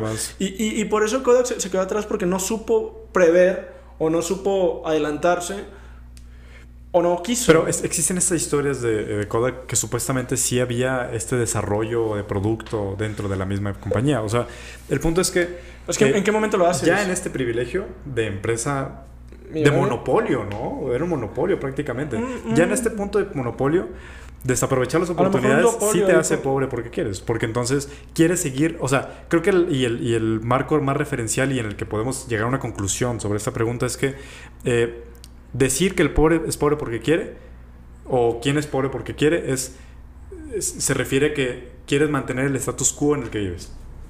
Entonces, si Kodak quiso mantener el status, el status quo en el que vivía eh, y no cambiar su modelo de valor, eh, entonces ahí es donde entra el pobre es pobre que quiere. O sea, ellos, ellos decidieron no modificar, no crecer, eh, no evolucionar y entonces terminan siendo pobres. De bueno, que, que algo que, que, quiero. Sí, sí, así como tú dices, me parece un ejemplo grandioso. Kodak es un gran ejemplo. Incluso lo, de, lo del el, junior ahí, pues, un estereotipo de, un junior que, que decide bajar de su nivel, pues, y a lo mejor puede caer en pobreza, sí puede ser porque quiere, por, porque tú dijiste, a lo mejor puede ser pobre dentro de tu privilegio, por desaprovechar oportunidades. Pero no estamos hablando del 41%. No, no, estamos hablando de precariedad. Estaríamos hablando casi casi de un 2%. Exactamente. entonces, Digo, ahorita que dices que, que, que los de Coda quedan en la pobreza, quién sabe. A lo mejor se quedan con su mansión sota. Ah, no, claro, claro, claro. Entonces, digo, sí, sí. A lo mejor a nivel empresa, pues sí quedan en pobreza. Sí, ¿no? sí, sí, como tal, como, como, un ente. Como caso estudio, ajá, como caso estudio. Pero, digo, quién sabe si realmente han quedado pobres o si ser más ricos que. Digo, parte de, de, lo que tenía preparado también, y sigue siendo con la parte de los sueldos, 4 de cada 10 mexicanos ganan arriba de los 15 mil pesos mensuales. Entonces estamos hablando que el 4% tiene como ese nivel socioeconómico en el que puedes aprovechar oportunidades, güey. Entonces, creo que... Menos de la, de la mitad. Menos de la mitad. No, no, no, menos de la mitad, 4%, güey. Sí, por... 4 de cada 100. Ah, 4 de cada 100. ¿De, cada 100 o de cada 10? 4 de cada 100. Ah, no, pues mucha. No, sí, sí, sí, es menos que la mitad. Ganan más de 16 mil. 4 de cada 100. Ganan más de 16. Ok, o sea, realmente pocos. Entonces, creo que si acotamos más la pregunta. Y, en Estados Unidos? O sea... No sé, no sé cuáles son los... Digo, teniendo en cuenta los porcentajes de pobreza. Es que en Estados Unidos hay más clase media, güey. O sea, sí hay un tema más de... Por eso digo, la seguridad social. Pues, la, clase media es muy sana, o sea, de alguna manera. O sea, claro, claro. siento como bien, bien honesto, la clase media es muy sana. Pues yo creo que, pues, eh, digo... Pues es Digo, que son, diferencia de... Son los excesos o la carencia, ¿no? Creo que es como el, vivir... El balance. El homeostasis, o sea, el vivir, vivir bien y tener hasta cierto punto dignidad eh, en el trabajo, ¿no? Creo que es la... O sea, creo que lo mejor que le puede pasar a una clase media es tener dignidad en el trabajo. ya en ese punto ya son... Algo que me llama muchísimo la atención es como, ahorita hablando de, Estados Unidos y de sus clases bajas o medias, eh, Malcolm en el medio, ¿lo viste? Sí, sí, Oye, eh, la familia era, era pobre, ¿no? O sea, de hecho, ahí, mismo lo dicen. Eh, claro, se tiene que partir en, el, en ah, incontables ocasiones. Que, somos ricos. sí, pero lo, lo, que te quiero decir es que e, e, esa casa de pobre, o sea, Viven en los suburbios, pero, pero son como los más pobres, son como los pobres del barrio, ¿no? Ajá, exacto. Entonces digo, ¿cómo ves tú la casa de Malcolm? O sea, realmente a, nivel México, ¿cómo la, yo creo que la, ves como una casa... No, viven muy bien, güey. No, y la casa está bonita, o sea, la, ves por afuera y ves el, vecindario y todo se ve súper bonito. Digo, no, no es acá como lo más bonito, pero no se ve feo. Y en cambio, ¿tú cómo ves una casa de, po de pobres, sí, o sea, de, de, de personas en carencia aquí en México? No, pues no, son abismos, güey. ese contraste, sí, son abismos. ese contraste es un poquito espeluznante. Digo, pensando en como, a ver, es que también... Lo que Digo, también pensar que, que, también reflejaron ahí como que la clase pobre en la serie, pues será basarnos en eso, porque podría estar sesgado a través del director de la serie. Pero lo que pasa es que la clase pobre, te digo, tiene como esta seguridad social, entonces, aunque son pobres, ya, ya cuentan con ciertas cosas. O sea, Malcolm sí tenía acceso ahí. ¿Te acuerdas que pues una parte, seguridad social? Porque. Ahí como que el Dewey. Ah, no, le, caía algo a Malcolm en la cabeza y se lo llevan. O sea, aparte, sí, o sea, aparte de la seguridad social, pues es un, un estándar médico. Digo, a ver, es muy caro el, la medicina en Estados Unidos, ¿no? Los procesos médicos. Pero, pues con un, con un seguro que te lo brinda tu empresa, ya tiene seguridad social. Entonces, puedes trabajar en el Lucky 8 eh, donde trabajaba Lois, y tener un seguro médico. Entonces, eso es seguridad social. En cambio, en México, trabajas en un, en un. O sea, a menos de que tengas un trabajo formal, que es menos del 50% no, y de aparte, Si, si, no me equivoco, ahorita que mencionaste a Lois, Hal tenía su Tenía trabajo formal. No, tenía su auto. Ah, sí, claro. Y, y Lois tenía su auto. sí, también, también. Tenían dos autos. Y, y, tenían una casa, tenían un garaje. Sí, o, sea, ya hay, tenía hay patrimonio, ¿no? Ya hay patrimonio. La casa misma tenía una parte trasera con juegos, ¿recuerdas? Claro. Y, y enfrente aparte tenía como, como el, como el Porsche. El, sí, el Porsche es el atrás, ¿no? Bueno, el Porsche es el frente. Sí, sí, el, del frente, exactamente. Entonces digo, la casa tenía juegos, tenía garaje, tenía... Estaba amplia. Eh, los niños sí, dormían los tres juntos en, un cuarto, pero digo, eso creo que lo No, pero, pero hay un patrimonio. O sea, te digo, y eh, tenían dos autos. Creo que esa es la parte de la seguridad social. O, sea, un, un, pobre en Estados Unidos tiene dos autos. Yo creo que sí, ¿no? O sea, mm. porque yo creo que Por definición, tal vez no, pero. A lo mejor por definición no, pero a lo mejor tampoco es raro. Pues es que hay mucha gente. Si decimos que el 10% de la población tiene, tiene pobreza, estamos hablando de que el 90% tiene, tiene eh, algún estándar de vida de esa manera. Pero estamos hablando de que los de Malcolm eran pobres, ¿no? Según el estudio. También, también es que también pasó hace mucho tiempo. O sea, ahora ah, ha cambiado, ha cambiado mucho la forma en la que Claro, obviamente, eh, bueno, estamos hablando de una serie de, hace una década. Un poco más. Pues, no, no más, no más. Eh, como 20 años. Década y media. aproximadamente. Entonces, está de todo modo deja de ser interesante Malcolm ahí como, como objeto de estudio. Este, y, y bueno, ahondar un poquito más en cómo es la clase pobre en Estados Unidos, pues es, es, un poquito espeluznante, o sea, no, no, no, es muy, muy, muy impactante. La verdad no tengo tanto, tanta experiencia en ese sentido, pero sí sé que, o sea, la clase marginada es muy marginada. Que lo tenemos en México también, pero lo que pasa es que el contraste de una, de, como tú dices, de una calle bien, eh, bien mantenida, de, un, de una ciudad bien estructurada y, que haya pobres, se nota mucho. O sea, contrasta demasiado. Claro. Y eso, digo, eso lo viví, por ejemplo, en España, que eh, en, las vías principales había mucho homeless, güey. O sea, había mucha gente que, que, que no tenía casa. Sí, no, y de hecho, hablando de eso, es, es, es que, digo, ya como más o menos para, para ir cerrando, este, ya, ya, cerca del fin, pues, eh, yo me acuerdo también en Canadá, este, el, tiempo que estuve por allá, había una avenida gigante que se llamaba Hastings. Eh, y, y, o sea, estaba es como, como donde están todos los, los como drogadictos. Es que el contraste era tremendo porque está súper mega bonito. No, es que la, Hastings era, grandiosa, creo que atravesaba todo Vancouver. Ah, ok, ah, O sea, es una avenida de que muy grande, creo que es la avenida más grande que he visto en mi vida yo. O sea, y, y, bueno, obviamente pasas por la avenida y estaban las casas a los lados, estaban los, negocios, lo que tú quieras. Y, y, y, y o sea, está súper bonito. O sea, hay una parte que era como bueno, yo, lo veo como la distancia de Zapopan a Guadalajara y el centro de Vancouver es como, como el centro de, de, Guadalajara.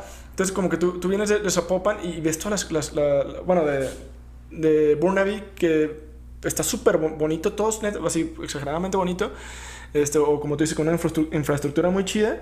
Y hay una parte donde cruzas como de Burnaby al centro de Vancouver. Y hay, en esa parte de repente, así como de estar todo bonito, hay como gente yendo a las calles, pero como cinco cuadras, o sea, como, como ah, o sea, es algo exagerado. Un asentamiento ya de... Pero sí, o sea, es como, no crees que nomás pasas una cuadra y ya lo viste, no.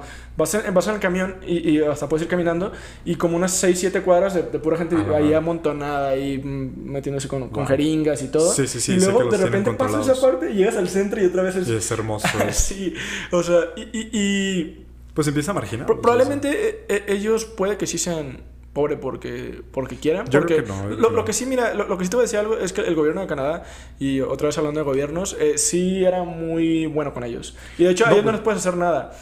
Y, y, algo más, o sea, e, ellos se metían jeringas y todo, pero siempre había una ambulancia cerca de ellos, o sea, siempre había una ambulancia. Sí, sé que es controlado, ¿no? O sea, les dan hasta droga controlada. No, les dan, les dan las jeringas. Sí, sí, sí. Entonces digo, también como que no sé si esa misma gente, eh, que, que, obviamente muchos de ellos sí, sí, estaban como... Lo que pasa es que ahí te metes con cosas del, del ser, o sea, como de... O sea, ¿qué tanto qué tanto realmente controlas tú tu adicción o qué tanto no controlas. O sea, son, creo que, creo que la parte del cierre, y creo que es lo, lo, más importante, es que esta pregunta es, cada caso es un caso. Entonces, esta pregunta creo que solamente es posible hacérsela individualmente y como en un arroyo, como en un tema de introspección autocrítica, ¿no? Como en un tema de realmente estoy aprovechando las cosas que tengo, estoy eh, como en un círculo virtuoso de mi vida o eh, estoy siendo parte de, un, de una masa que, de pereza, o sea, de... Eh, digo, eso por un punto, ¿no? Porque también si nos ponemos a pensar, realmente la gente pues no es que no quiera hacer nada, sino es que a veces tiene problemas mentales o, o, depresión o, o, temas muy, muy feos, ¿no? Entonces... Hay factores, o sea, no, no, es tan fácil como decirlo. Sí, o sea, no somos libres per se, o sea, no, no creo que tengamos una libertad real como tal, eh, porque somos, somos víctimas hasta de nuestro propio cuerpo, o sea, de qué tan bien nos alimentamos. somos, víctimas de nuestro contexto. O sea, como dices tú, me, me gusta también por, por ahí hay estudios, este, no, ahorita no, no, tengo los datos duros, pero sé que es real, este, que el hecho de que un niño viva en, en, desnutrición impide que, que su, su, organismo, o sea, incluso su mismo cerebro se desarrolle al 100. eso, eso, con cualquier niño, o sea, rico, pobre, sí, sí, chino, y, y, se da mucho en gente rica eh, que, tiene, que tiene estos problemas sí, porque, No porque sea rico quiere decir que vayas a cuidar bien la, alimentación de tu hijo. Entonces digo, el, el hecho de que imagínate cuán importante este, es como alimentarse bien desde temprana edad y que si no te alimentas bien desde temprana edad, eso te puede generar como... Ya, ya vas a peor y ya vas mal. no, no, no, necesariamente hay que fatalizar lo que todos ellos van a, van Sí, van a estar mal, pero ya a priori tienes una desventaja competitiva. Sí, creo que... Ricos, pobres, chinos, vietnamitas, África, o sea, todos lados en todas las clases. Sí, mira, mi conclusión y, y, personal, yo creo que la pregunta aplica para un cierto sector, que yo lo acotaría a ese 4% que te digo. Que es la, la clase privilegiada. Ajá, y de ese 4%, eh, acotarlo también en este sentido de eh, cuánto es decisión propia y cuánto es, una, como tú dices, una mala alimentación, eh, ciertos problemas sociales, ya ni siquiera económicos, ¿no? Como mala relación con, con, ciertas personas, con, ciertos, con los padres, o sea, un tema ya como también acotar esta parte psicológica, pero que hay gente que es pobre, porque sí hay gente, pero se tiene que acotar demasiado. Y te digo, cada caso es un caso. Entonces, yo personalmente lo acotaría ese 4% y después ver caso por caso si es que realmente desaprovecha eh, las oportunidades por un tema de pereza y por un tema de... Eh, ¿cómo, era esto de...? A veces de decisión. No de decisión. ¿Cómo, ah, no, pero puede ser. Hay el concepto este que vimos en teología, que es de eh, ignorancia vencible.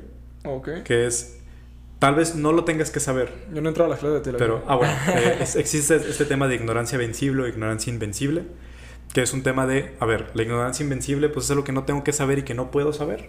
Eh, no sé. Algo lejos de mis capacidades. Sí, o sea, que se escapa completamente. Y en cambio, la ignorancia vencible es algo que tal vez no tenga que saber, pero tengo la posibilidad de saberlo.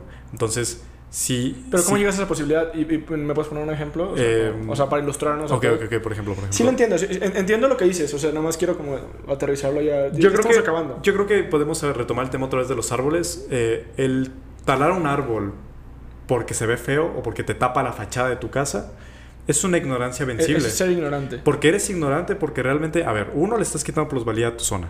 Dos, eh, estás causando un problema de, erosión y de, y de, y de clima. o sea, tu cama va a ser más, aportando un granito de arena al calentamiento. Pues sí, pero va a ser más calor. Ya ni siquiera pongámoslo así, va a ser más calurosa tu casa, eh, se va a ver más fea. Eh, en un sentido, más fea en un sentido de, de, Que, de que, a ver, no hay un contexto, simplemente es un un, edificio, una casa. Y no, no, hay como, como esa, eh, esa simbiosis con el medio ambiente. Y, está, está, demostrado que campus, por lo menos en campus estudiantiles, está demostrado que los campos estudiantiles que tienen más árboles es en los que más pasa tiempo la gente. Entonces, mientras menos árboles tenga un campus estudiantil, menos tiempo pasa ahí los estudiantes. Entonces, si los extrapolas a la ciudad... Saludos ahí a Univa que nos echan unos arbolitos más en la explanada ahí del Si, si, lo extrapolas más a la ciudad, imagínate, mientras menos árboles tengas en tu colonia, pues menos tiempo vas a querer pasar allí, güey. Es menos agradable. Es, más, es más urbano, es más menos parques, sí. De hecho, Digo, qué, qué, bonito, ¿no? O sea, vivir con un lugar como, muy verde. Muy verde. da un sentido de bienestar. Entonces, imagínate. Es bonito, es bonito. No sabes esas cosas. No sabes nada de eso. Y lo único que piensas es, yo quiero, yo quiero tener mi fachada chida y yo quiero... Es una ignorancia que puedes vencer. Es, una es lo que puedes concientizar. Es una claro, de conciencia. Claro, claro, claro. Es que también yo, yo puedo ser consciente de las cosas que, que, puedo entender. Pero si hay algo que está lejos de mis capacidades como humano, este, pues no... Pero pues si tienes el dinero para talar un árbol afuera de tu casa, que ya se necesita dinero para eso y más, si lo es ilegalmente, un poquito más. Eh, porque si, si, es legalmente, podrías establecer al ayuntamiento que te lo quite. Pero si es ilegal, tendrías que pagar mordidas, tendrías que pagarle a la gente que lo corte, que se lo lleven, eh, llevarse escombros caro. Entonces, ¿por qué hacer todo este esfuerzo eh, puesto en, un, en, un, en, un, en una acción que está que aparte te está como afectando. Que, es de dudable procedencia es, la acción. es la perspectiva, ¿no? O sea, porque como, y, yo estoy de acuerdo con... Pero te, estás, te está afectando en qué? Eh, eh, o sea, es lo que te digo. ¿En un tema de vanidad? O, sea, te, está afectando eh, el, estar el árbol ahí porque no lo quieres ver, quieres que se vea tu fachada. Claro, pero es que es una ignorancia. Pero estás siendo ignorante porque te da más beneficio un árbol. Te da más beneficio un árbol. sí, sí, yo lo veo como tú, pero digo, ahí cómo entra la. No, es eso, es eso. De, la perspectiva. Creo que, creo que la forma cuantificable de hacerlo es beneficio, pros y contras, ¿no? ¿Cuántos pros tiene un árbol y cuántos contras tiene que no se vea mi fachada? Claro. Entonces, eh, creo que vale más y tiene más pros tener el árbol a, mucho, muy a futuro que quitarlo. Entonces, eso es una ignorancia vencible. O sea, deberías de, deberías de considerar, si tienes el tiempo y el esfuerzo para poder hacer ese tipo de cosas, pues considerar realmente si es, te da más beneficios tenerlo que quitarlo. Entonces, si no lo quieres hacer, si no quieres hacer ese esfuerzo, igual como estás haciendo el esfuerzo de quitarlo, el esfuerzo de ver si no, si no lo quitas, es una ignorancia vencible. Sí, no, no, totalmente de acuerdo. Este, y, es una, gran, gran, gran. ¿Cuál, cuál será tu conclusión, del, del tema? No, pues mira, yo creo que el pobre es pobre porque quiere, porque si quisieran, comprarían, comprarían tres apartamentos. Venderían dos y rentaban uno. No, rentan dos. A ver, verga, la estoy cagando. Sí, es que. Puta madre. Si rentas. si rentas, trasciendes más que tienes, tienes un ingreso pasivo. Aparte, sí, es pasivo y aparte le, puedes subir conforme pasa. o sea, tiene más pluralidad, claro, claro. Si no cortas árboles, tiene más pluralidad. O sea, si lo estás rentando en 3.500 ahorita, luego en dos años lo rentas en 4.500. no, mira el pobre no es pobre porque quiere. Así nomás. O, sea, definitivamente su contexto lo construye y... Ya, hablamos de los casos específicos. O sea, la parte privilegiada que decide ser bajar de estatus por desaprovechar oportunidades, puede sí ser pobre porque quiere. Y, pero también puede tener... Mm, revisar el caso, pero en su mayoría O sea, puede tener algún problema, a lo mejor, no sé, o sea... Sí, sí, sí, hasta personal. Físico, o sea, sí, sí, incluso o, alguna, psicológico. Alguna padencia, algún padecimiento, perdón. Este, pero realmente pero los que no tienen padecimientos y los que no tienen problemas este, así como, como psicológicos, pues puede ser que sí, sí sean pobres porque quieren. Eh, bueno, entonces como, como, como, ya mencionaba, o sea, al final de cuentas yo creo que sí puede ser eh, pobre esta persona en la cual desaprovecha oportunidades y como ya dije, baja de estatus, pero realmente... dejemos de decir el pobre es pobre porque quiere, porque no es así. O sea, ¿cómo vas y le dices, repito, cómo vas y le dices a esos 16 millones de mexicanos que no tienen internet y que aparte por la pandemia este, no tuvieran acceso a las clases en línea, que son pobres porque quieren. O sea, yo, yo, si alguien piensa, si netamente alguien que nos está escuchando, después de lo que aquí mi compañero Daniel y yo dijimos, piensa que el pobre es pobre porque quiere, lo invito a que vaya, eh, se acerque a esas zonas marginadas por el abandono social, el abandono gubernamental por la gente que no hace bien su trabajo y por nosotros, la sociedad, que no nos unimos para solucionarlo, este, pues vayan y díganle, oye, este, eres pobre porque quieres, ponte a estudiar. O esa gente que, que no tiene, digo, como ya, ya, dijimos, el sistema educativo tiene límites. El sistema educativo no es, sí es para todos, pero no, porque si yo aplico a medicina este, o a, algunas carreras UDG, pues no voy a quedar. Y a, lo mejor no va a quedar ninguna. Hay, posibilidades, de, hay una fracción que puede que se quede sin entrar a ninguna. Claro que sí, porque no hay absolutos. Entonces digo, si alguien realmente cree que el pobre es pobre porque quiere, por favor, vayan, explíquenles. Y, y, sin sentirse como, pues como tontos, o sea, no, no, quiero decir otra palabra, eh, haciendo esto. Entonces yo creo que lo que hay que hacer es respetar y obviamente trabajar y fomentar la, la, buena información. O sea, al final de cuentas, este, no, no, no tratar tampoco a los pobres como, como o, a la, a la gente en precariedad como, como si fueran nuestros o sea, tratarlos con dignidad como tratarías a alguien. Alguien, pues, tío, entender que todo el mundo tiene su contexto, ¿no? O Exacto. sea, cada uno tiene su, su idiosincrasia, su contexto y la forma en la que concibe la vida y en la que se le despliegan las oportunidades en la vida, ¿no? Sí, porque también este, a veces uno, le, le, da ahí algo a alguien en situación de... de pues queremos darle nuestro contexto a alguien más, ¿no? O sea, oye, ¿sabes qué estudia? Como yo he, como yo he tenido eh, de dónde elegir universidades, le puedo decir a alguien más que elija. No, no es así de fácil, pues. Pero bueno, pues yo creo que... Y aparte, como tú, como tú dijiste, o sea, subir los salarios ahí, como yo, mi, mi, mi, utopía, ¿no? De subir 400 dólares el salario De, de, ahí, de alguien que trabaja 12 horas, pues como tú dijiste, ¿y eso va a solucionar? Tú, tú me hiciste la pregunta, ¿eso va a solucionar? Y yo dije, pues no, pero peor es nada. Entonces digo, también digo, no, no ver a los pobres como, como, menos, o sea, porque ellos no están ahí en esa situación. Este, es un, una violencia sistémica, como ya dijimos, este, que cualquiera podemos estar ahí, o sea, no, ahorita están ellos, mañana podemos estar nosotros. Claro, o sea, ¿no? como, como la, la, en el 2011, que en Estados Unidos hubo una gran crisis, ¿no? 2008. 2009, 2008. 2009. Ajá, o sea, la pandemia misma, ¿no? O sea, Sí, claro que No tenemos nada seguro, o sea, ahorita estamos diciendo, no, sí, que pónganse a trabajar y lo que sea, pero mañana, mañana quién sabe si somos nosotros los que estamos ahí y con qué cara vamos a sostener esa... Sostener. Sí, sí, esos pensamientos radicales, ¿no? Entonces, no, no, no, no, el pobre no es pobre porque quiere, no sé si estás de acuerdo conmigo. No, pues yo, yo ya de mi conclusión creo que, creo que lo más importante de, de, decir es eso. O sea, la otra conclusión que daría es lo del contexto. Hay casos de estudio, hay casos de estudio para, para así decir que Puede haber gente que, que, sí. Puede haber gente que sí, pero. Yo y, Daniel somos, somos pobres porque queremos, probablemente. Digo, o porque lo que estamos haciendo pues lleva un proceso y no se va a hacer de la noche a la mañana. ese es el rollo. Pero lo hacemos dentro de nuestro privilegio. El, tiempo, el tiempo creo que es el recurso. Tenemos el privilegio más de poder hacerlo. Entonces, pues. Bueno, ya, ya le dimos muchísimas vueltas, ya lo sobrepensamos mucho y... Ya lo despensamos. Gracias aquí, Daniel, por invitarme a Despensando. ya, ya despensamos este tema. No, no, ahora gracias por, por invitarme al podcast. Eh, yo sí puedo dar unas palabras, la verdad es que eh, me da mucho gusto que inicies este, este tema, este, este, que hayamos abordado este tema y que inicies este, este proyecto. Y eh, pues nada, pues venga esos 100 episodios, Vamos por esos 100 episodios. Ahí pronto ahí les, explico cómo va a estar. Pero pues gracias por sintonizarnos. Eh, si llegaron hasta aquí es porque les gustó. Aquí no sé si quieres alguna red social, te interesa o eh, simplemente... Pues ahorita no estoy haciendo contenido, realmente he, subido muy pocas cosas, pero sí, sí tengo mi, mi cuenta de fotógrafo, Ajá, pues aquí es mi cuenta personal. Pues si quieren a flores. Ah, bueno, sí, tengo una florería también. Estamos grabando una florería. Pero de la mejor calidad? Pues te doy el, te doy el mío, que es eh, Daniel-ABTR, B chica. Que ese es mi Instagram y... Pues, Excelente, muy bien. Pues bueno, el, el no es así tan no le gusta exponerse tanto y eso está muy bien también. Este, y bueno, pues ya saben, que si quieren flores, pues vengan a Florería Rosina, claro que sí.